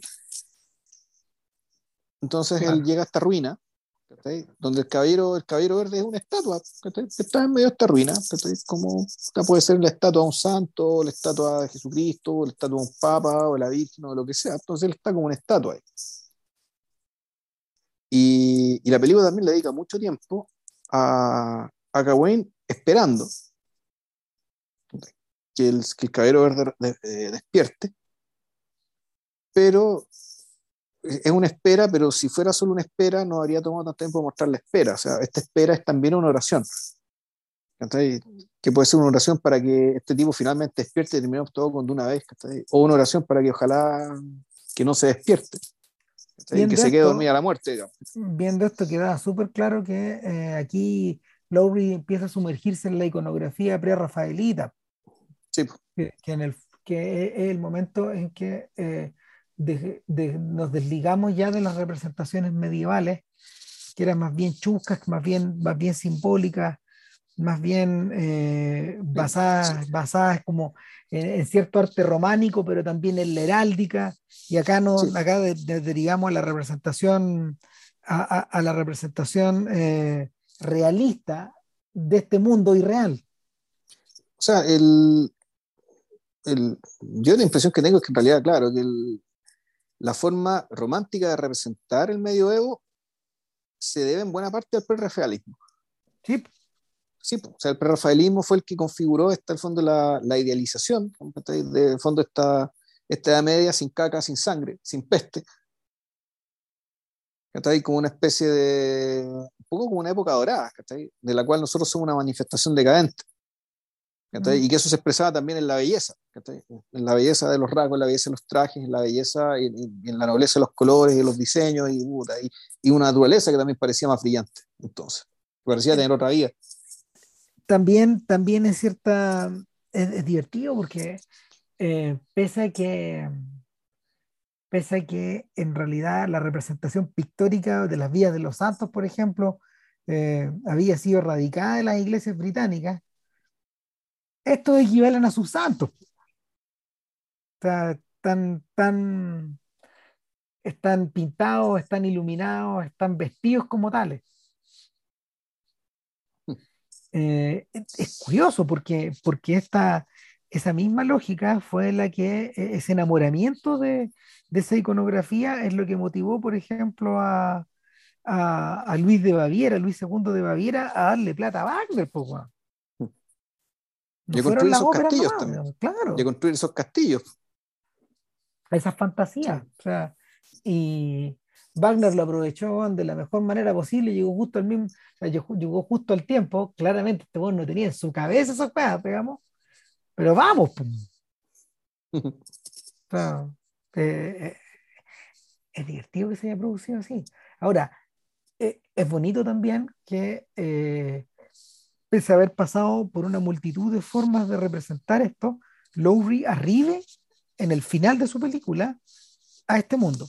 Ojo, que este no es el final de la película. No, pero, pero me, refiero en el tramo final. Al final del viaje, digamos. Claro, Al final del viaje. Sí, sí, porque, porque el, el, es el momento donde, en cierta forma, eh, una manera de ver las cosas o de representar las cosas se pliega a esta que hasta el día de hoy es la manera de representar estas cosas. sea, en términos iconográficos, bueno, el príncipe valiente, como te decía al principio, viene de ahí. Sí, no, está, creo que- está dibujado de el- esa manera. Sí, no, y pero además la forma de, de mostrarte esta media, incluso hasta, hasta Tolkien, digamos, el Señor de los Anillos, ¿cachai? también, de- también de ahí. Sí. O sea, Alan Lee, yo creo que también, en cierto sentido, también viene de ahí. Es uno de estos hijos. Mm. Eh, una de las versiones, una de las versiones eh, completamente descoyuntadas de eso es, por ejemplo, Aubrey Birdsley, que él utiliza eso y lo desmorona y lo destruye y lo caricaturiza. Porque Birdsley también dibujó caballero, Ya, pero, pero de una manera completamente distinta. sí. Bueno, pero sigamos, sigamos. Él era el, Arist- el- el Aristófanes de este asunto. Puta, claro. Ya el- estamos en la quemada. No, bueno, aquí pasa algo bien, bien fascinante, que pues, efectivamente el tipo se, se despierta el caballero verde, eh, Gawain se somete a la prueba, y cuando le van a cortar la cabeza, él sale arrancando. Y la película empieza a contarte lo que pasa cuando Gawain se arranca. Se arranca y no se somete a la prueba. Vuelve eh, cont- contando mentiras, digamos. El rey, el, el rey lo nombra su heredero, Todo se vuelve torrencial.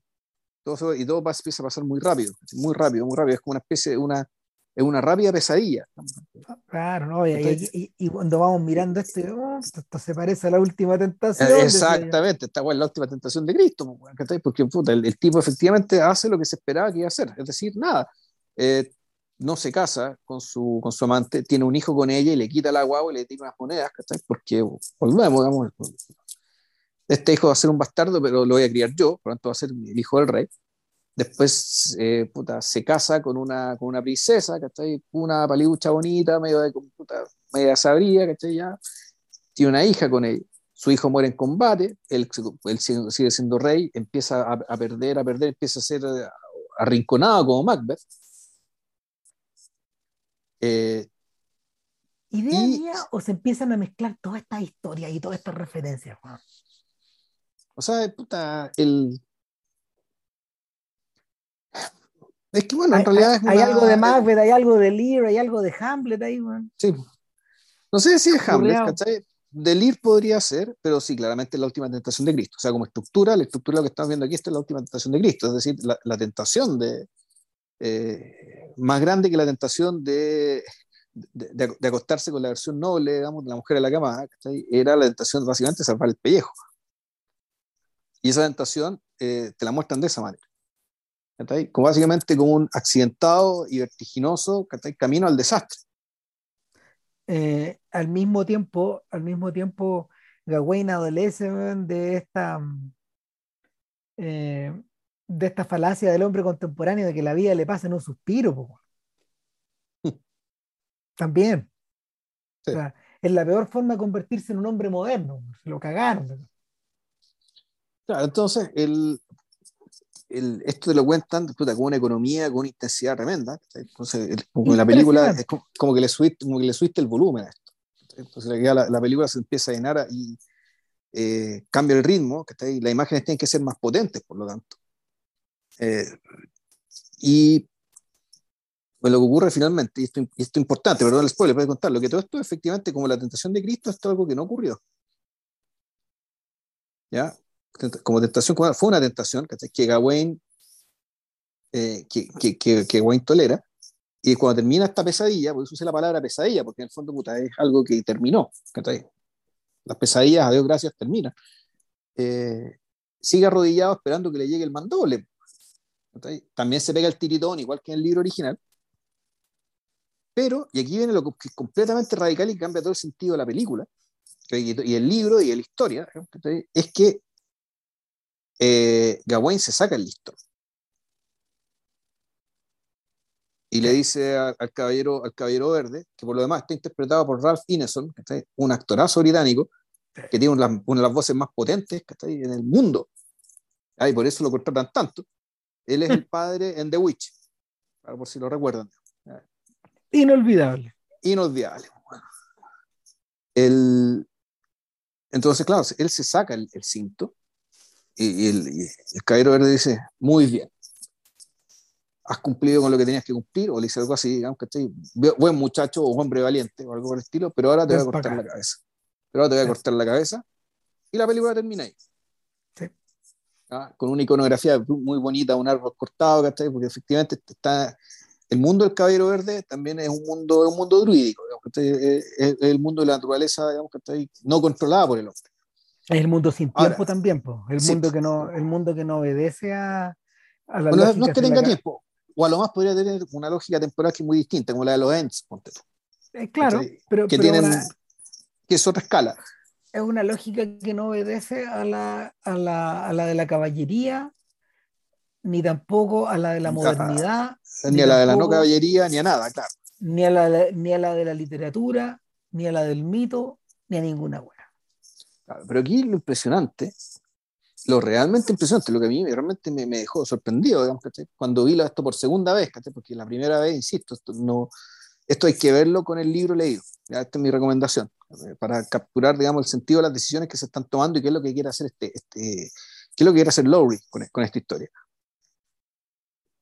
es que eh, la opción intermedia era una opción viable. ¿Cuál es la opción intermedia? había tres opciones. Salir corriendo miserablemente. La otra opción era eh, que lo que ocurre, que es dejar que te corten la cabeza, pero sin el listón. Y estaba la opción intermedia, que mm. era dejar que te corten la cabeza con el listón puesto, que es lo que hizo Gawain en el libro. Y sin embargo, en la película, esto no es una opción. A Gawain no se le ocurre hacer. Ya sea, o, uno, o es porque es muy estúpido, o porque entendió eh, o, porque entendió que efectivamente hacer, usar el listón era hacer trampa. Y era una trampa que él no estaba dispuesto a hacer. Es, muy extraña esta decisión. Sí. Eh, realmente, porque él no habría sido tan disparatado, digamos, que, que Gawain sostuviera, que, que siguiera el camino intermedio y aceptar el corte de cabeza, que por el peor de los casos es arriesgarse a que lo del listón sea una pura chapuza, digamos, y efectivamente con la, cabeza cortada igual. Pero lo que hace el Gawain de la película es sacarse el listón, porque sabe que eso es verdad. Porque listón se lo dio su madre, la cual sabe que probablemente sea bruja, y, reapareció mágicamente. En, ¿cómo se llama esto? en términos de, a manos de esta, de este, esta lady, este sucubo que estuvo ahí puesto para tentarlo. A todo esto, en esta fantasía o en, esta, en, este, en este paréntesis de la última tentación, eh, cuando Gawain regresa a la corte, gobierna con la reina, con su madre al lado. Es decir, eh, el plan de la reina, perdón, el, el, plan de, el plan de la el plan de la madre funciona a la perfección. Supuestamente. De acuerdo, de acuerdo, claro, supuestamente, de acuerdo a por eso estamos hablando de que eh, esto qué es. Es un viaje iniciático para convertir a este sujeto en un hombre de Estado, para que sea rey. Es un viaje iniciático para que este sujeto se convierta en un caballero. O es un viaje iniciático para que simplemente se convierta en un hombre, y deje huella. Y, y, lo radical, la decisión radical que toma Gawain al sacarse el asunto es que es asumir la consecuencia del acto. Y por eso es que le dice hombre valiente, eh, por eso es que le dice hombre valiente el, el, el, el sujeto antes de cortarle la cabeza donde por lo tanto tú decís, bueno, aquí entonces, aquí lo que cambia, hay una subversión de valores, que eso es interesante, que aquí no escapamos de la lógica caballeresca, pero sí entramos a una lógica que tampoco es moderna, que es decir, pues, que entramos a, la lógica, entramos a la lógica del caballero verde. Eh, no, entramos a la, o no, entramos a una lógica moral por una moral radical, es decir, más importante que tu sobrevivencia es que mueras como hombre. Mm. Porque vas a morir, pero vas a morir como hombre. Ya como un hombre. Ahora, yo cuando vi la película, yo terminé por, por, terminé por concluir que ese es el verdadero sentido del sacrificio del caballero verde al principio. Es, un, a, ver, es un acto simbólico eh, es un acto de un acto de valentía extrema para quien lo ve a sangre de pato como la corte eh, la primera vez están todos impresionados cuando, cuando el tipo se deja cortar la cabeza. Pero, pero en último lugar también eh, es una es un espectáculo también es un espectáculo, ¿cachai? Y es un súper buen espectáculo. ahí, descabezado frente al rey, nada menos. O sea, e, e, es, Sí, que dio tema de conversación durante todo un año y más. Es la cumbre del espectáculo. Es la cagada, ¿cachai? O sea, el, el, el verdadero, a ver, el verdadero mastermind finalmente de esta historia no es la madre, es el caballero verde, que termina por atraer magnéticamente a Gawain, eh, al principio por razones impulsivas, heroicas o justificadoras, pero en último término, eh, por una motivación personal, que es la de que es la de superar su, que es la de superar su miserabilismo dejar de dejar de ser también un inocente. en cierta forma, en cierta forma, al haber sido amarrado por los asaltantes de camino, que a todo esto entiendo que entiendo que es un homenaje a Barry Lyndon. Ya. O sea, Lowry no resistió la tentación de agregar eso. Claro, ese, ese, es, el, ese, ese es, el, es el punto es el punto de, mediante, el punto que de media y que parte esta historia en dos. Sí. Y, y, claro, pues el punto de llegar, el punto de llegar eh, es el despojarse absolutamente. Pues además, también hay algo, también hay algo cristiano ahí, pues, la idea de que eh, ya vos pues, padre, vamos a lo que sea, me subo en la cruz. Pues, es un poco también eso, es la, el, en la repetición de ese acto, de ese acto imposible. y, por eso me, da la sensación de que Lowry eh, interpola esa última tentación. O sea, se parece, se parece al final de, la película de Scorsese en ese sentido también.